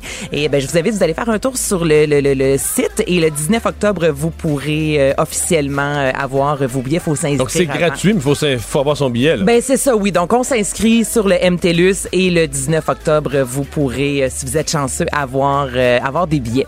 Là, on a parlé MTLUS, ça fait juste deux ans. J'imagine que vous vous souvenez qu'est-ce que c'était avant. Métropolis. Le Métropolis. En quelle année cette salle-là a vu le jour? Oh. Est-ce que vous avez une idée? Tschüss. Ça, je sais pas, c'était-tu d'autres choses avant? C'était-tu déjà une salle de spectacle avant? Un C'est ça qui se théâtre? passe. En 1884, c'était une piste de patinage. L'hiver et l'été, c'était un théâtre. Ça a passé au feu. Alors, ça s'est reconverti en euh, salle de cinéma aux alentours de 1933.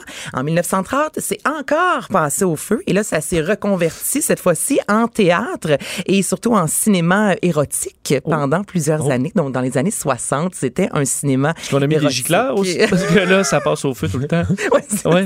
Non, mais c'est spécial quand même. Une salle, ça fait deux fois que ça passe au feu. Ça fait deux fois qu'on... jamais, utilise jamais le mot gicleur quand on parle de Je, cinéma. Je- je le sais, j'ai j'ai failli, euh, j'ai failli éviter le sujet, mais là, je, Je me demandais, Ah, Mario, si Surtout devant une dame, là. Là, il y a un malaise. euh. non, Mais mais, non, tu sais, mais- quand la chaleur monte, là, ça pourrait les, les... Vas-y, Vincent. Non, ça pourrait être ça, à mais patiner, sinon, ça a c'est important une- d'être protégé pour les incendies, peu importe la nature de l'établissement. Voilà. Bon, voilà. Et voilà. Donc, Dans les années 80, ça a été euh, Un gicleur, transformé. c'est par- un ça, hein, par Oui, définition. oui, Ouais. c'est, Voilà. oui, Ça répand. ça a éteint. Donc, oui. Donc, bon. On, parle- on est rendu dans les années 60. Dans les années Et qu'on 60, avance une bien. salle de cinéma érotique. Ensuite, dans les années 80, ça a été une discothèque pendant environ six ans. Et en 97, euh, c'est devenu officiellement une, euh, un gros, euh, une salle de spectacle comme on, comme on connaît maintenant. Mais c'est spécial quand même. Moi, je savais pas qu'il y avait eu autant de- d'histoires De avec euh, vocation. de vocation. Et de feu. Et de feu. Surtout. Le Cirque du Soleil, une grosse nouveauté? nouvelle, ben oui, aujourd'hui, donc à partir du 23 avril 2020, il va y avoir un nouveau spectacle du Cirque du Soleil, 51e production, 20e création pour le chapiteau euh, dans le Vieux-Montréal. Là, on n'a pas beaucoup de détails, sauf qu'on a fait appel à S. Devlin, qui est une euh, femme qui a donné récemment des conférences TED. Allez voir ça. Elle explique dans une de ses conférences comment elle a créé pour le groupe britannique Tate, euh, Take, euh, Take That, voilà, un androïde de 24 mètres. La vidéo est extraordinaire. Donc, c'est un gros bonhomme de 24 mètres qu'on voit sur scène lorsque que lorsqu'on est allé voir euh, le, le- le spectacle. C'est complètement fou.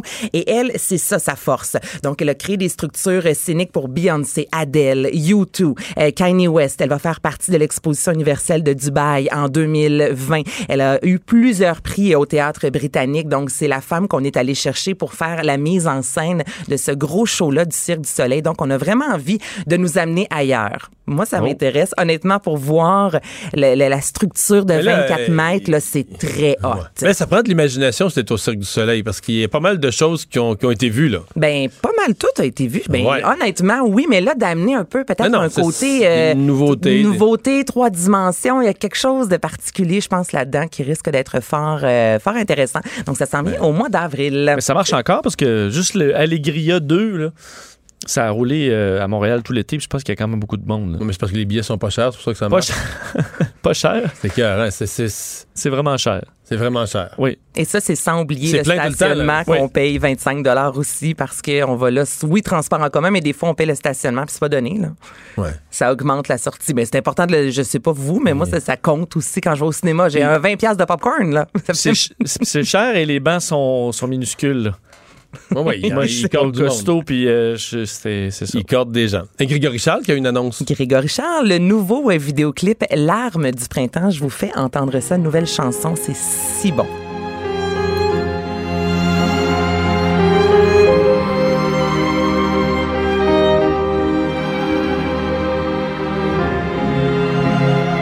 Donc, le 15 novembre, euh, vous pourrez entendre son nouvel album instrumental, 10 chansons. Euh, album qui va s'intituler Len, en hommage à son père Lennox. Et euh, le- le- la, la chanson que vous entendrez, vous entendez à l'instant, allez voir la vidéo, ça dure 7 minutes 22. On voit un Grégory Charles qui joue du piano sur une île. C'est dans la nature pendant 7 minutes. On est comme dans le bois avec lui et il joue du piano. C'est magnifique. Et au début du vidéoclip est écrit pour Lennox, le meilleur homme.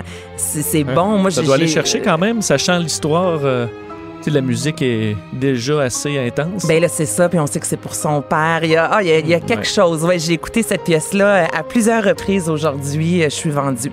Donc ça s'en vient au mois de Je novembre. pense que c'est l'individu, Grégory, qui a le plus de musique dans sa tête. De la musique, de tout ce qui a été écrit de musique, du classique jusqu'à... Ah, il y a tout, il connaît vrai. tout, tout, tout. Mais puis d'autres musiques qui n'ont jamais été écrites, mais qui Mm. sortent de sa tête néanmoins, c'est c'est phénoménal. là. Ah, c'est un don, là.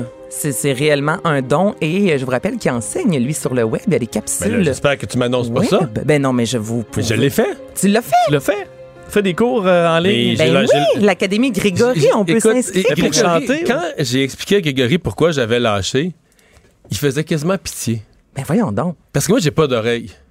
Mais quand je lui dis ces mots-là, j'ai pas d'oreille, lui, il, il entend pas ça. Il entend toute la musique du monde, là, mais ça, il entend pas ça. C'est-à-dire qu'il peut pas s'imaginer à quel point quelqu'un. Moi, j'ai fait 8 ans de piano, puis je me suis dit, tu sais, mais quand j'étais enfant, là, je me suis dit, avec Grégory, tu sais, je vais reprendre, puis j'ai repris, là, puis Ouais. j'étais pas si pire, là. Mais j'étais pas si pire tant qu'il y avait une partition. La manière, il nous amène, là, vous êtes rendu, on joue à l'oreille, mais là, j'ai pas au bout de 4 mois de cours, rendu, je joue à l'oreille, je joue à l'oreille, l'oreille. Il y en a pas, il y en a pas de musique dans ma tête. Moi, dans ma tête, il y en a pas de musique. Faut que tu la mettes sur le papier pour que je la fasse, parce que Je comprends. mais là, il dit, voyons, Mario, ça se peut pas, là. Tu fais ça avec ta, avec ta main gauche, là, la, la mélodie, la main droite, tu suis les accords. là. Non. Mais toi, ce, nou- ce niveau de création se fait pas dans ta tête. Oh mais, my mais les God, accords qui ben viennent oui, je avec. Mais dis, voyons, quand tu fais ça, ce qui vient avec, c'est ça, non. N'est pas. J'ai pas ça. Je sais pas pourquoi ça viendrait ça plus que d'autres parce que moi, je l'entends pas.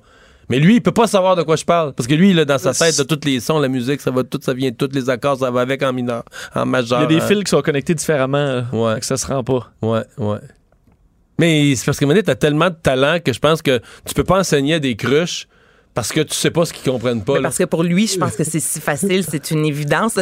Des cruches. Je comprends. Comme si le meilleur chef aimait me faire manger de la coriandre. Puis je dis, ben moi, je suis pas capable, faut ça dégueulasse. C'est bon de la coriandre? C'est vraiment non, bon, mais la moi, c'est ça. Tu vois, tu peux pas comprendre. Bon. Mais Grégory, c'est un génie. euh, Ben oui. L'Académie Grégory pour toi, Vincent, si jamais. Ben Mais moi je aussi, j'ai pas, moi, j'ai pas de Je l'ai fait assidûment. Ben, j'ai lâché, j'étais plus capable. Je l'ai fait assidûment pendant cinq mois, très bien, très correct. J'ai payé l'inscription toute, puis je l'ai fait, je l'ai fait de bonne foi, j'ai tout fait. Puis j'ai repris un peu le piano, puis j'ai relâché. Je suis tellement innocent. Oh, mais tu peux en garder les partitions, là. Ouais, ouais. Il a pas de mal. J'ai, j'ai- ben, ben, À Noël, là, tu dois faire un bon spectacle. Non.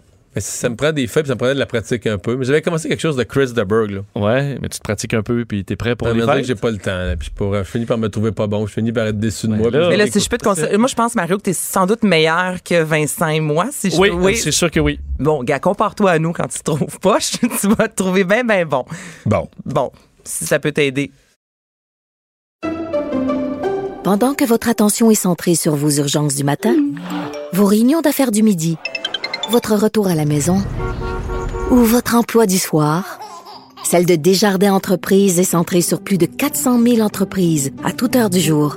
Grâce à notre connaissance des secteurs d'activité et à notre accompagnement spécialisé, nous aidons les entrepreneurs à relever chaque défi pour qu'ils puissent rester centrés sur ce qui compte, le développement de leur entreprise.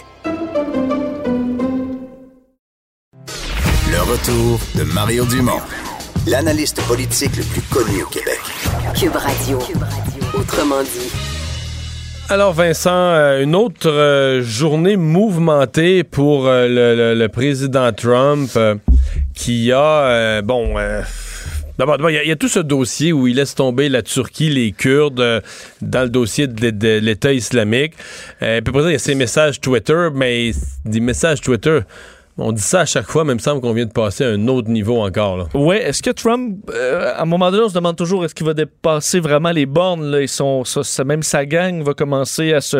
Ben là, les républicains sont nerveux aujourd'hui, Et- plus que jamais. Là. Oui, c'est un peu ce qui arrive euh, présentement, puisque, euh, en fait, c'est bon, tout ça est relié à l'histoire concernant la Syrie, les Kurdes, les Turcs. Donc, Donald Trump, qui, on sait, bon, présentement, on est en train de retirer des militaires américains de, de Syrie, ce qui laissera la place. Mais le Pentagone, c'est Trump annonce ça, mais au Pentagone, les, chefs de l'armée ont même pas l'air à avoir ça, avoir compris ça ou d'avoir ça dans leur plan. Là. Effectivement, puisqu'il n'y a pas eu de réaction euh, ou presque du, du Pentagone, euh, euh, donc des, des- des militaires américains, ce qui montre possiblement que Donald Trump y va un peu, euh, euh, ben, comme il l'a toujours fait, là, un peu à sa tête, sans nécessairement euh, euh, questionner les, euh, les, les- les militaires de haut rang. Il faut rappeler que euh, bon, les, les troupes américaines qui sont déployées dans le nord de la Syrie ont débuté aujourd'hui leur retrait de secteurs très proches de la frontière turque, alors que les, euh, les Américains protègent les Kurdes dans cette, dans, dans- dans cette région-là du monde. Non, et mais leur les retrait Kurdes, là- les place carrément dans une... ca- carrément à risque. Mais les Kurdes qui ont été euh, dans la fin de l'État islamique en, Syrie et en Irak, les Kurdes sont des héros. En ce qui me concerne, les Kurdes ont joué un rôle capital. Probablement, euh, personne n'aurait pu. Ce qu'ils ont- ont fait parce qu'ils connaissent le terrain, parce qu'ils sont sur place, parce qu'ils sont courageux aussi, là, appelons les choses par leur nom.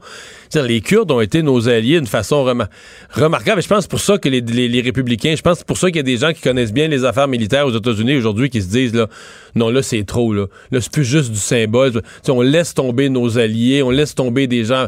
Il y a comme une limite là, ce que tu peux pas faire. Oui, et euh, clairement, tout ça a commencé à, hum, du moins, à soulever des critiques très fortes, même chez les républicains, entre autres le sénateur Lindsey Graham, un des plus, euh, pour dire, quelqu'un de très près du président américain, mais qui là euh, parle d'un désastre en puissance, que l'abandon des Kurdes sera une tâche à l'honneur de l'Amérique, euh, même soulignant qu'il pro- va probablement proposer une résolution au Sénat pour revenir sur la décision euh, du président. Sénateur de la Floride, Marco Ru- Rubio aussi, qui a parlé d'une grave erreur euh, sur ce, ce que Donald Trump est en train euh, de faire. Et suite à tout ça, ou du moins dans la, la même mouvance, Trump s'est mis à tweeter, là, et à tweeter des messages qui peuvent, euh, disons, nous faire, nous, nous gratter la tête pas mal, euh, montrant entre autres qu'il était, euh, bon, qu'il promettait que, bon, les, les, les, oh, que les Turcs ne devaient pas du moins intervenir contre les, les Kurdes, sinon il allait anéantir leur économie.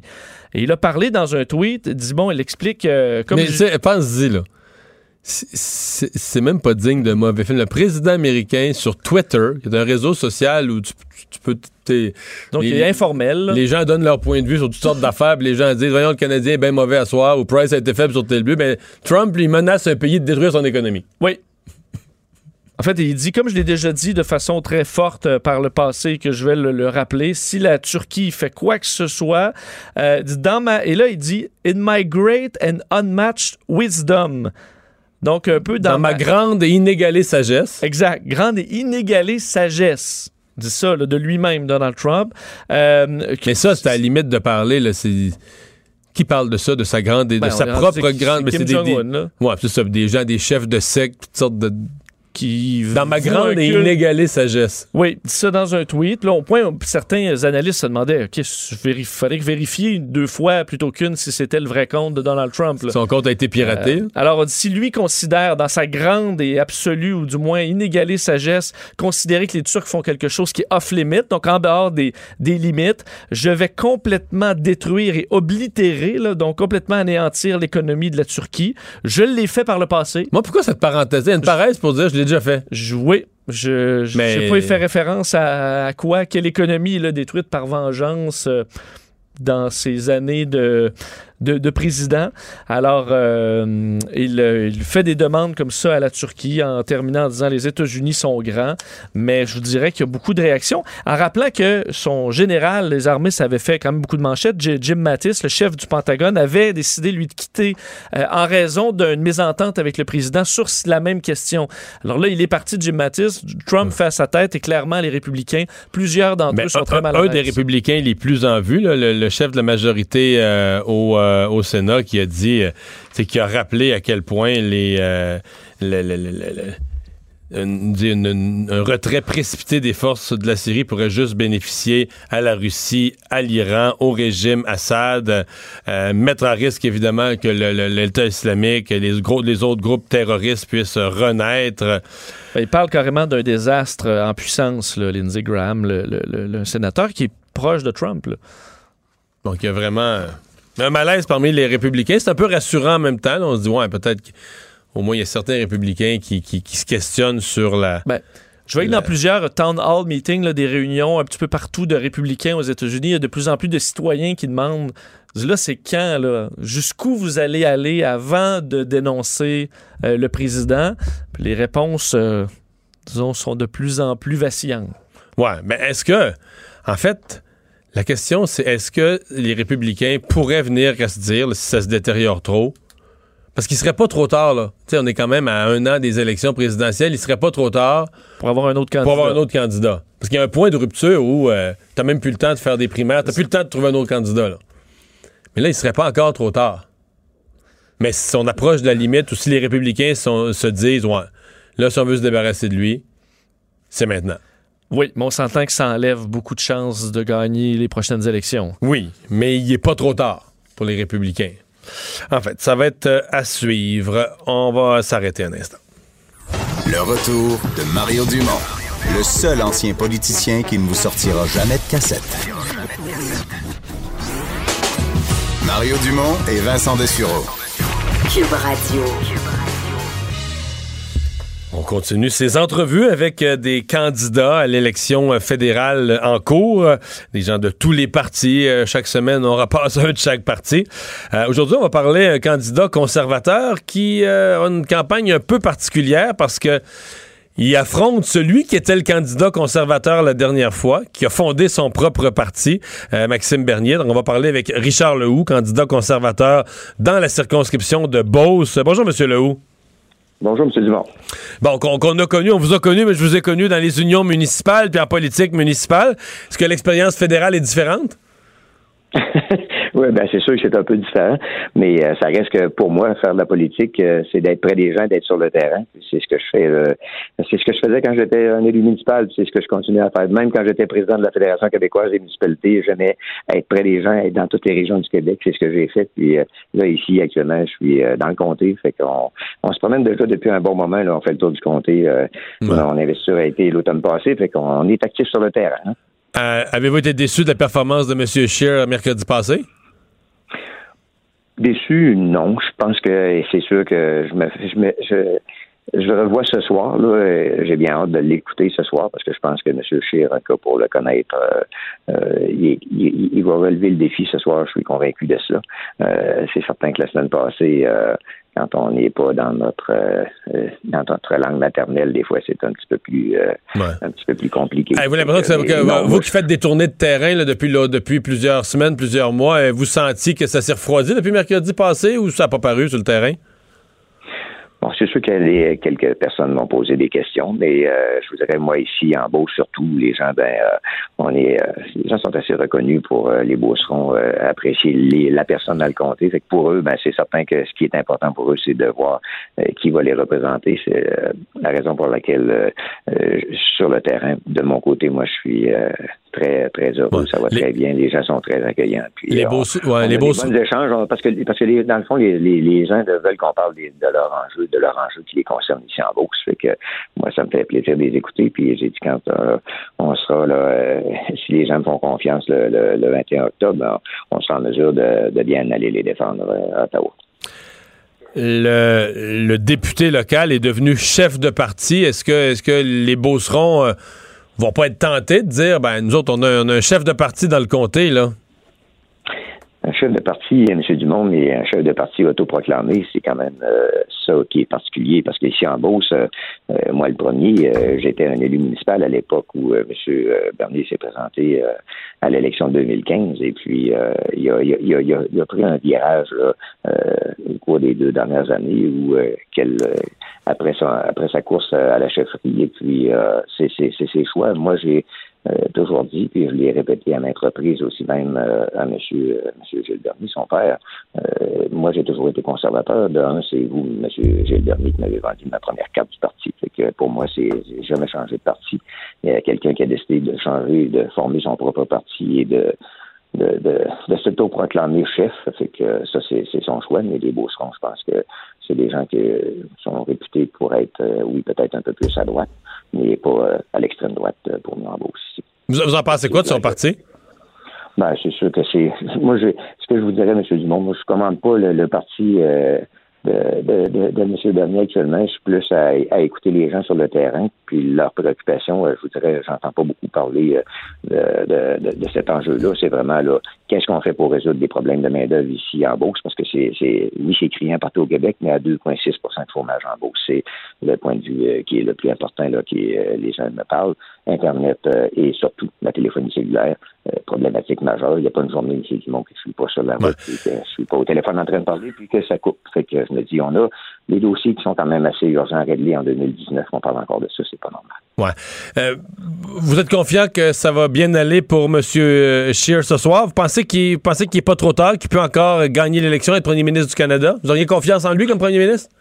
Ah, ah oui, oui, oui. Moi, c'est sûr que j'ai confiance en, M. Scheer pour l'avoir rencontré à plusieurs reprises. Euh, je pense que les, les, valeurs qu'il qu'il porte, qu'il véhicule, sont, tout à fait les valeurs conservatrices qui sont les miennes. C'est que moi, je fais confiance à M. Scheer et je pense que ce soir, euh, il, va, il, va, remettre les choses euh, à leur place. Ben, on va surveiller euh, tout ça. Richard Lehoux, merci de nous avoir parlé. Ben, bonne fin de campagne. Ça me fait plaisir. Merci, M. Dumont. Au revoir. Euh, bien, ça, puisqu'on parle du Parti conservateur, euh, bon, il y a quelque chose, euh, depuis la fin de la semaine passée, il y a, quelque, il y a une brume dans l'air, que vrai, tous les journalistes qui suivent la politique canadienne en parlent. peu de gens avaient osé en parler sur la place publique parce que il y a comme quelque chose d'un de, peu secret. Et là, il y a Andrew Shear, comme on dit, qui vient de, qui vient de sortir un grand coup. Là. Oui, euh, sur le site du Parti conservateur. Donc, à quelques heures, il faut comprendre du débat, euh, peut-être le débat le plus important euh, de, de, de, la présente élection. le, le site, donc, publie un article dans sa section nouvelles. Donc, si vous allez sur la page du, Parti conservateur, c'est la première chose que vous allez voir. Ça a été écrit Pourquoi Justin Trudeau a-t-il quitté son poste d'enseignant à la West Point Grey Academy?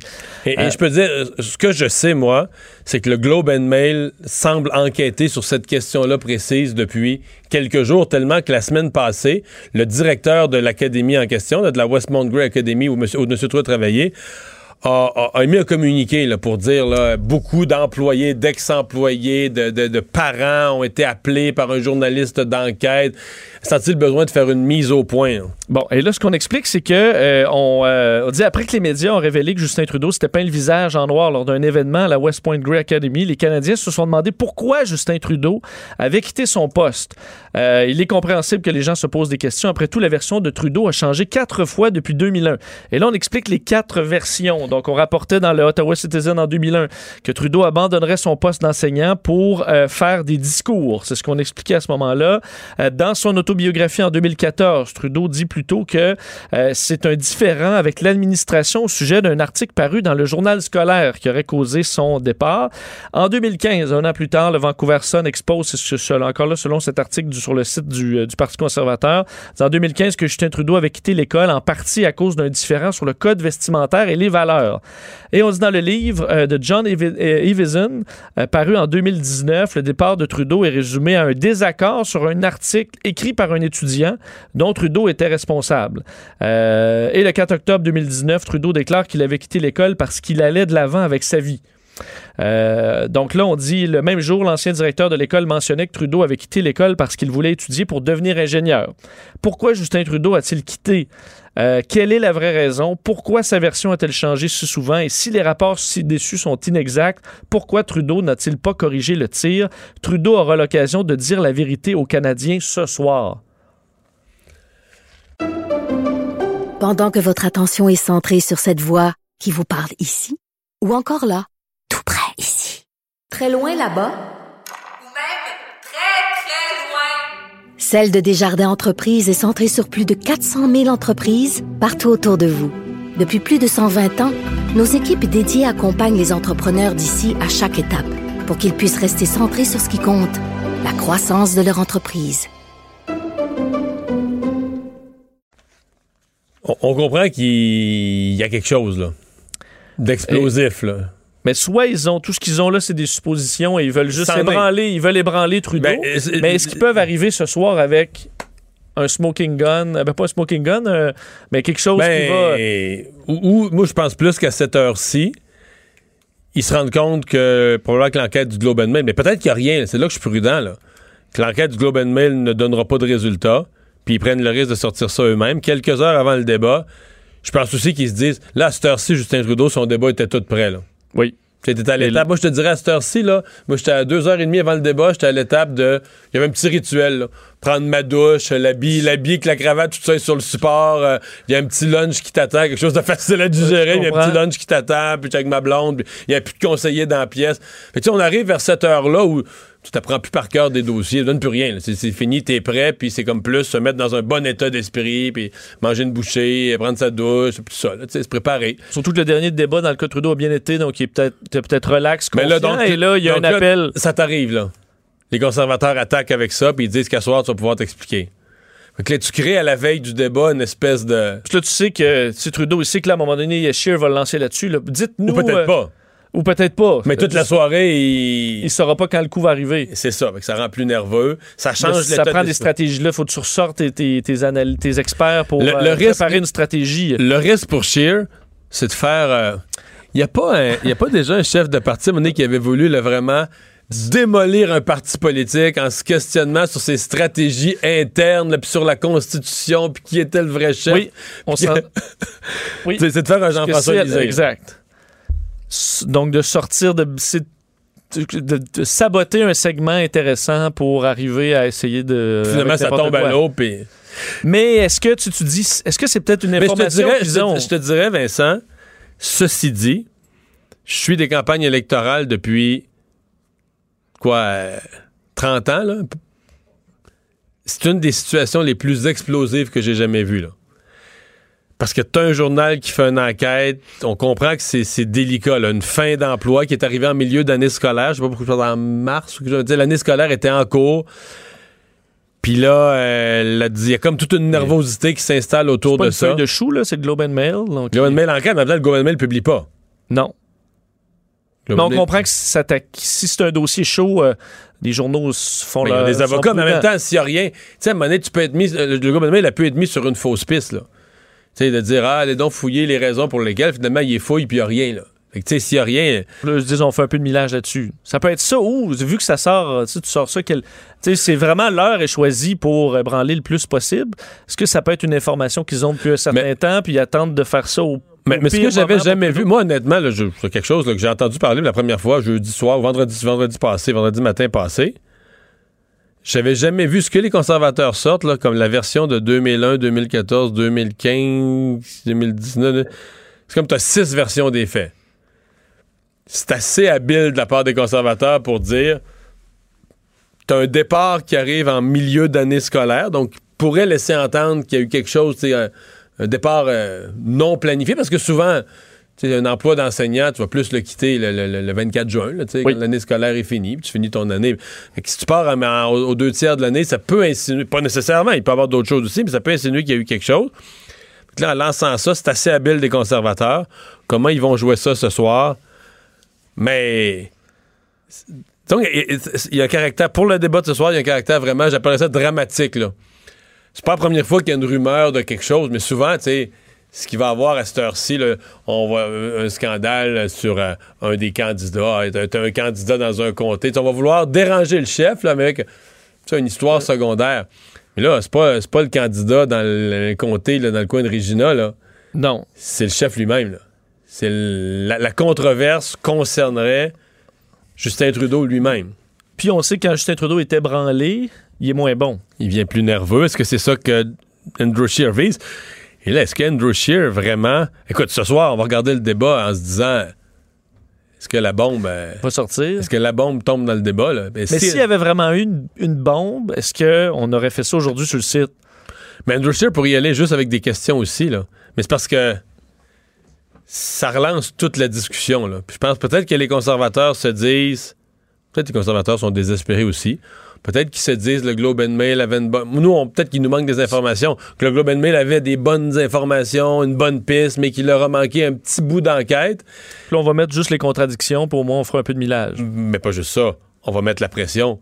Parce que là, on va faire que tous les médias du Canada vont commencer à, vont commencer à enquêter sur l'histoire, mettant de pression sur Globe, le Globe and Mail qui est premier. Le président de Globe and le Mail plus est, avancé, est premier, plus avancé sur l'histoire. Il va se dire, ça y tente-tu le Globe and Mail de se faire dépasser par le National Post, c'est le National Post qui publie, ou que c'est un autre? Fait que ça met une pression sur le système. Donc, s'il y a quelque chose, s'il y a rien, il y a un danger pour les conservateurs aussi de. Tu sais, que le gros pétard, le gros pétard te pète des- comme des bonhommes, comme des bandes dessinées, là. Oui. Le gros pétard pète, là, mais il est encore dans tes mains quand il, est encore dans tes mains quand il pète, là, avec c'est toi qui finis avec la face tout noire, là. De faire le coyote, puis le Ouais, Roadrunner le coyote, c'est son chemin. c'est ça. Euh, ben, on verra, mais ça rajoute quand même un intérêt d'écouter ce soir, parce que là, ça vient de rajouter une couche. euh, Assez spécial. Le retour de Mario Dumont, le seul ancien politicien qui ne vous sortira jamais de cassette. Mario Dumont et Vincent Dessureau. Cube Radio. Chronique euh, politique, on va parler à Gilles Barry euh, d'un livre qui s'en vient, L'héritage d'un patriote. Ça va être publié dans une dizaine de jours. L'héritage d'un patriote étant une biographie posthume euh, de Bernard Landry, basée sur des entrevues que M. Landry a réalisées avec l'auteur, qui était un ami à lui, Jean-Yves Dutel, dans les derniers mois de sa vie, relatant ses mémoires, ses réflexions sur sa carrière, son parcours politique et sur le Québec. Gilles Barry, bonjour. Bonjour Mario. Et, Alors, euh, et- et Gilles, pour les gens qui te connaissent moins, je, je vais le dire, pas te laisser le dire, mais tu étais probablement dans l'entourage, en tout cas dans les ministres de Bernard Landry, le plus proche, sinon un des plus proches, là, pas juste sur le plan politique, mais sur le plan personnel, très, très près de lui. Euh, tu penses quoi de ce qui va sortir dans ce livre-là? ben écoute, juste pour rajouter ce que tu, euh, ce que tu viens d'évoquer, moi j'étais avec lui, j'étais à ses côtés depuis le gouvernement de René Lévesque. Alors c'était euh, quand même une bonne partie de ma vie, puis je l'ai toujours considéré comme euh, comme un deuxième père. Alors Mario, je vais je vais essayer de mettre un peu de contexte dans tout ça. M. Landry disait toujours qu'un homme n'accomplit rien de bien tant qu'une grande cause ne l'inspire pas. Alors, M. Landry, c'était d'abord un homme d'État. C'était la patrie d'abord. C'est un homme qui était animé par un discours sérieux puis une grande ambition nationale. Et moi, je l'ai toujours considéré dans la ligne comme un, un héritier de Louis-Joseph Papineau. Il nous disait toujours que la cause de l'indépendance devait transcender tout le reste. Alors, ça devait être l'idéal, devait être plus fort et plus grand que nous. Alors, c'était une caractéristique humaine de M. Landry dans son engagement politique. Alors, pour lui, les guerres de tabourets, de fauteuils, les jeux de coulisses, euh, les murmures de corridors, les chicanes de sacoche, les limousines, euh, le cacassage la Grande Allée que tu as déjà connu, Mario, et les histoires de l'homme qui a vu l'homme qui a vu l'ours, l'ours, c'était pas le fort de M. Landry. C'est un homme qui faisait confiance et qui avait comme objectif, autour de l'idéal, d'additionner les individus, les hommes et les femmes autour de lui, plutôt que de les soustraire. Alors, M. Landry, puis là, je vais, je vais dire des choses parce que, à mes yeux, très, très intime avec lui, euh, le lendemain du référendum, on sait que M. Parizeau va, va quitter. Alors, euh, il met la table pour l'arrivée de, de M. euh, Bouchard à Québec. Si, si Lucien Bouchard n'était pas allé, je pense que M. Landry aurait à faire ses services à ce moment-là. Il a d'abord vérifié si Lucien Bouchard avait l'intention de venir parce qu'il. Mais il a, il, a, il, a, il a fait mieux que ça. Il l'a appelé et il a mis la table en disant c'est toi qui dois venir à Québec. Euh, regarde le résultat référendaire. Le Québec, le parti, le gouvernement a besoin de toi. Alors, euh, puis d'ailleurs, je pense que dans le livre de M. Dutel, il va avoir, il y a eu de longs entretiens avec M. Bouchard. On pourra voir ça. Et euh, moi, je reviens au départ de M. Bouchard, et c'est là que ça commence à, à mal aller. Euh, il faut comprendre que M. Landry a fortement hésité pour remplacer M. Bouchard quand M. Bouchard a annoncé son départ dans le temps des fêtes euh, en 2001. Et il m'a dit, euh, il doutait, il n'était pas sûr, il savait que le, défi était pour être très colossal. Et là, je vais répéter une phrase qu'il m'a dite parce que je l'ai appelée. Moi, j'étais en vacances au Mexique avec ma famille, avec euh, la famille de Joseph Facal. Il me disait que pouvons-nous faire, Gilles, après le passage d'un tel homme? Il parlait de M. Bouchard, bien sûr.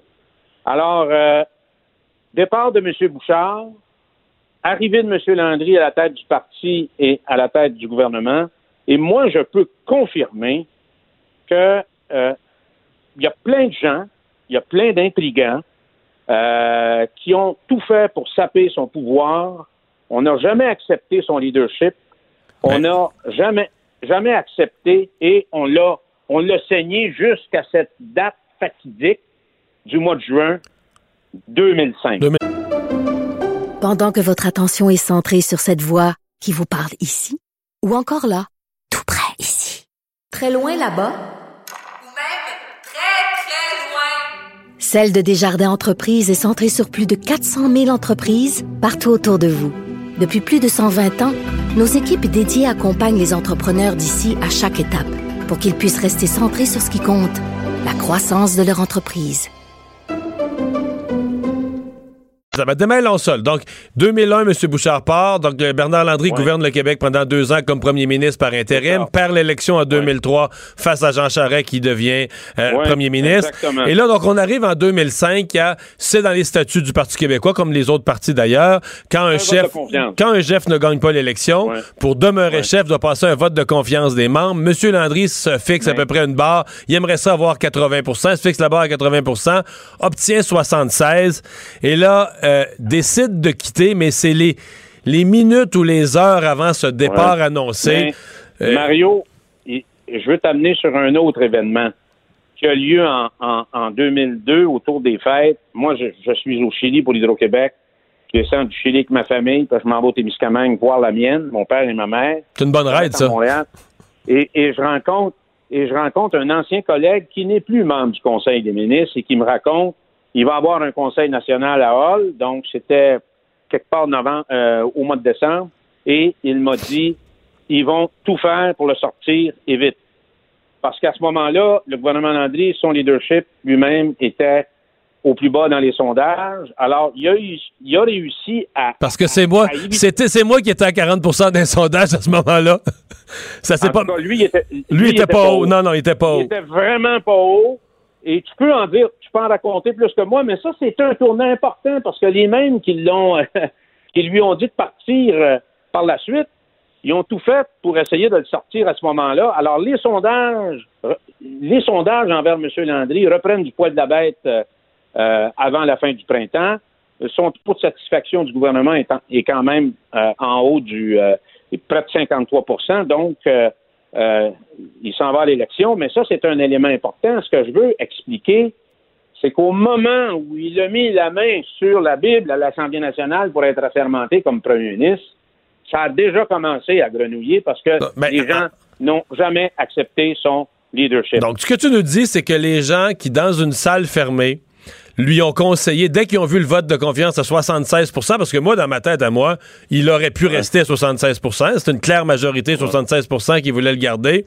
Tu dis, les gens les gens qui lui ont montré la porte, qui l'ont encouragé à dire, vous avez pas le choix, vous êtes fini, allez au micro, allez annoncer votre départ, c'est des gens... Mais ça, c'était supposé être son entourage immédiat, être ses plus, ses plus Voilà. fidèles. Puis toi, tu dis, il jouait dans son dos depuis des années?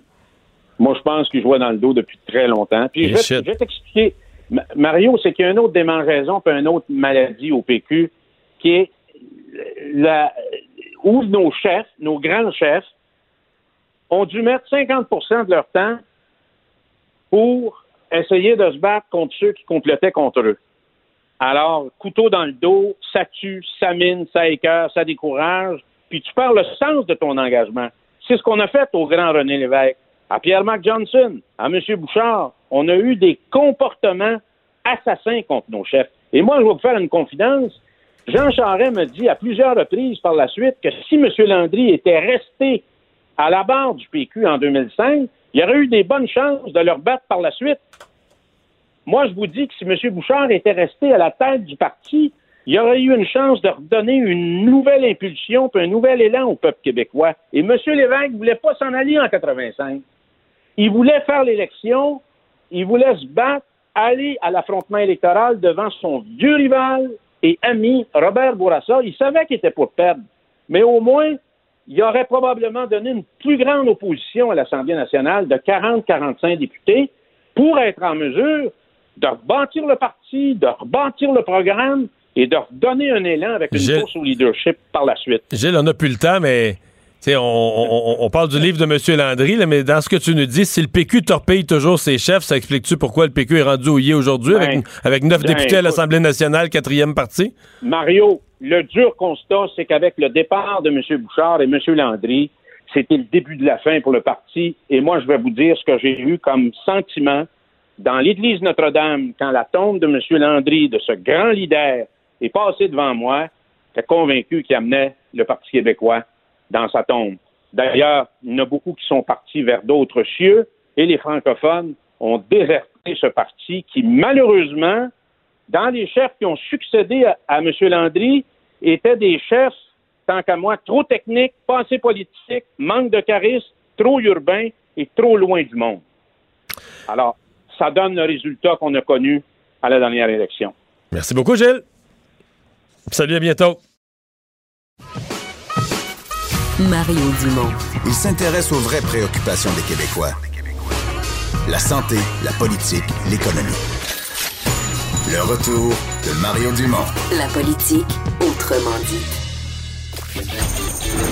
Les têtes enflées. Voici Master Bugarici. Hey, Master, comment vas-tu? Super bien, beau week-end avec les enfants, je suis reposé, j'ai rien T'as fait. l'air dans une forme resplendissante. J'ai rien fait, je te l'avoue, rien. Ça promet pour les têtes enflées. Toute ton énergie va être gardée pour ça. On est lundi, puis j'ai quelque chose de sérieux ce soir pour toi Oh! comme question. Euh, il y a 170 ans, aujourd'hui, décédé un homme célèbre.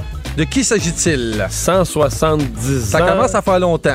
Ouais, mais là, on remonte en. Ouais, ouais, ouais, ouais, ouais. 49, 49, un homme célèbre. Euh, Canadien? Euh, non, Non. mais pas loin.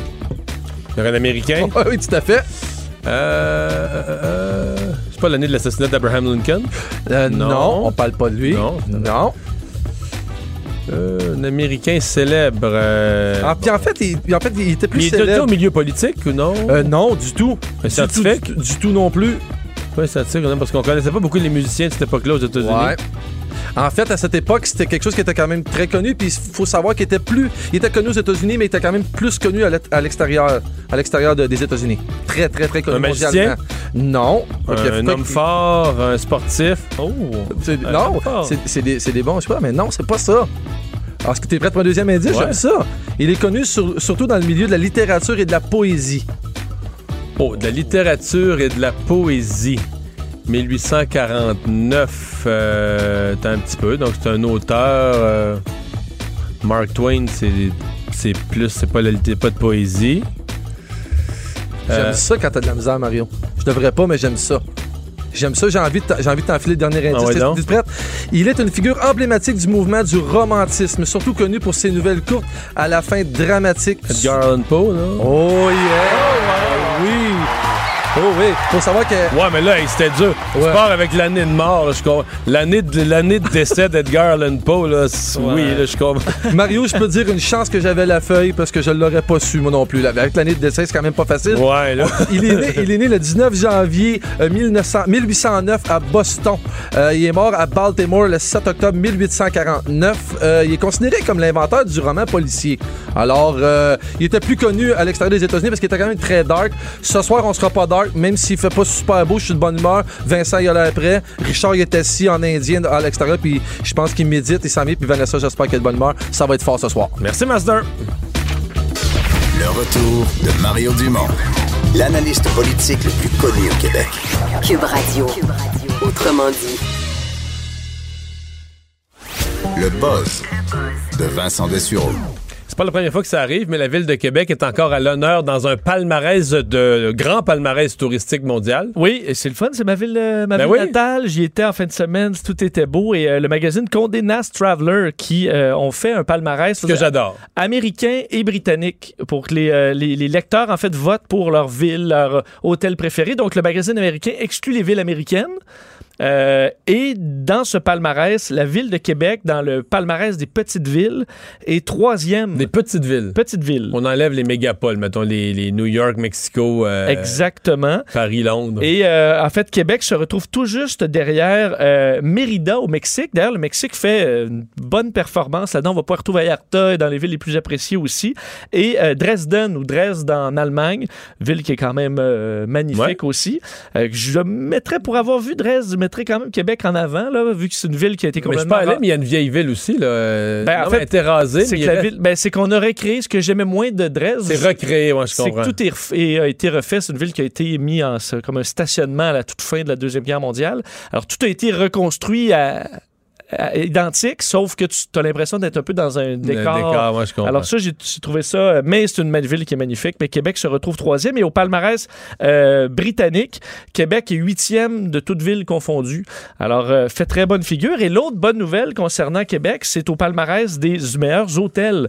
Euh, le meilleur hôtel canadien est un hôtel québécois, c'est l'Auberge Saint-Antoine. Ils sont toujours, sont toujours là. Ils sont toujours, Toujours là. là, toujours Alors, le prix du meilleur hôtel euh, canadien est dans les pays favoris des lecteurs. L'Indonésie est numéro un, euh, devant la Thaïlande et le Portugal. La France, entre autres pays les plus visités au monde, se retrouve et même pas dans le top 20. Alors, Ah. les gens y vont, mais ils reviennent déçus. Je sais pas pourquoi. Ça reste des palmarès avec toutes sortes de critères. Euh, le président, le premier ministre, pardon, indien, qui se vante d'un excellent bilan. Les gens pourraient être surpris sur le- quel engagement électoral a-t-il rempli? Oui, euh, Narendra Modi, donc le, le- premier ministre indien, avait promis il y a cinq ans d'installer 100 millions de toilettes dans le pays. Toilette étant une bolle de toilette. Bol de toilettes, dans l'objectif de- de- d'empêcher ou du moins de, de pousser la population, la moitié de la population, soit 620 millions de personnes, à ne plus déféquer à l'extérieur, dans des buissons, dans, dans des cours d'eau, parce Des que euh, c'est dangereux pour la santé publique, c'est dangereux pour des viols. Alors pre- presque de la moitié de la population fait caca dehors. Et on, on lançait cet objectif-là du 100 millions de toilettes en 5 ans. Ça avait été un peu ridiculisé en 2014. Et voilà que non seulement on a atteint, la, mais on l'a dépassé 110 millions de toilettes construites. Euh, le- Mission accomplie. Mission accomplie. Le problème, c'est que est-ce qu'ils les utilisent? Euh, semble qu'on ait oublié la partie éducation, donc d'amener les Indiens... Les cinq prochaines années, c'est une campagne de sensibilisation sur euh, l'utilité de la chose. Et la chasse d'eau, à quel point c'est utile, s'assurer que les égouts aussi se retrouvent pas n'importe où. Donc, il y a peut-être un bout qui a manqué, mais au moins les toilettes sont là et on pourra les utiliser tranquillement, mais c'est dans un objectif de santé C'est beaucoup publique. 100 millions de toilettes. Là. 110 millions de toilettes en 5 ans. C'est construit de la toilette là. Il y a des compagnies de toilettes qui ont dû faire des bonnes affaires. Peu comme nos compagnies de cône orange Ouais, en 5 ans. Alors, euh, félicitations quand même, parce qu'au moins ça, ça progresse. On dit que les. Mais, mais c'est un enjeu de santé publique réel. Là. Oui. Ben. Autres, disent les enfants qui en jouent dans des parcs. ouais, c'est dégueulasse à le dire, mais tu attrapes des maladies par ce chemin-là, euh, dangereuses. Imagine 620 millions de caca par jour là, dans la nature. Ça va, Vincent. Ça fait pas Ça mal. nous- ça Oui. nous donne une idée. Parfait. Euh, débat en anglais ce soir? Oui, euh, débat évidemment très attendu, débat en anglais à 6. Et là, ce qui est tombé comme nouvelle qui sera surveillée, c'est cette, euh, euh, c'est les conservateurs qui ont lancé sur leur euh, page euh, Internet une suggestion concernant euh, un, do- un vieux dossier concernant Trudeau qui a quitté euh, une école euh, il y a plus- plusieurs années de ça et qui demande Quand il était professeur de, de théâtre, là. et on lui demande de clarifier sa position. Est-ce qu'il y a un scandale? Est-ce que Andrew Scheer va sortir une histoire dans le débat aujourd'hui? Est-ce que ça va ébranler Justin Trudeau qui vient de- qui est arrivé d'ailleurs dans les dernières minutes et qui semblait plutôt relax? Est-ce qu'il était vraiment? On va voir ce soir. À suivre 19h ce soir en anglais pour ceux qui voudront regarder ça. Merci Vincent. Merci à vous d'avoir été là. On se retrouve demain, 15h. Cube Radio.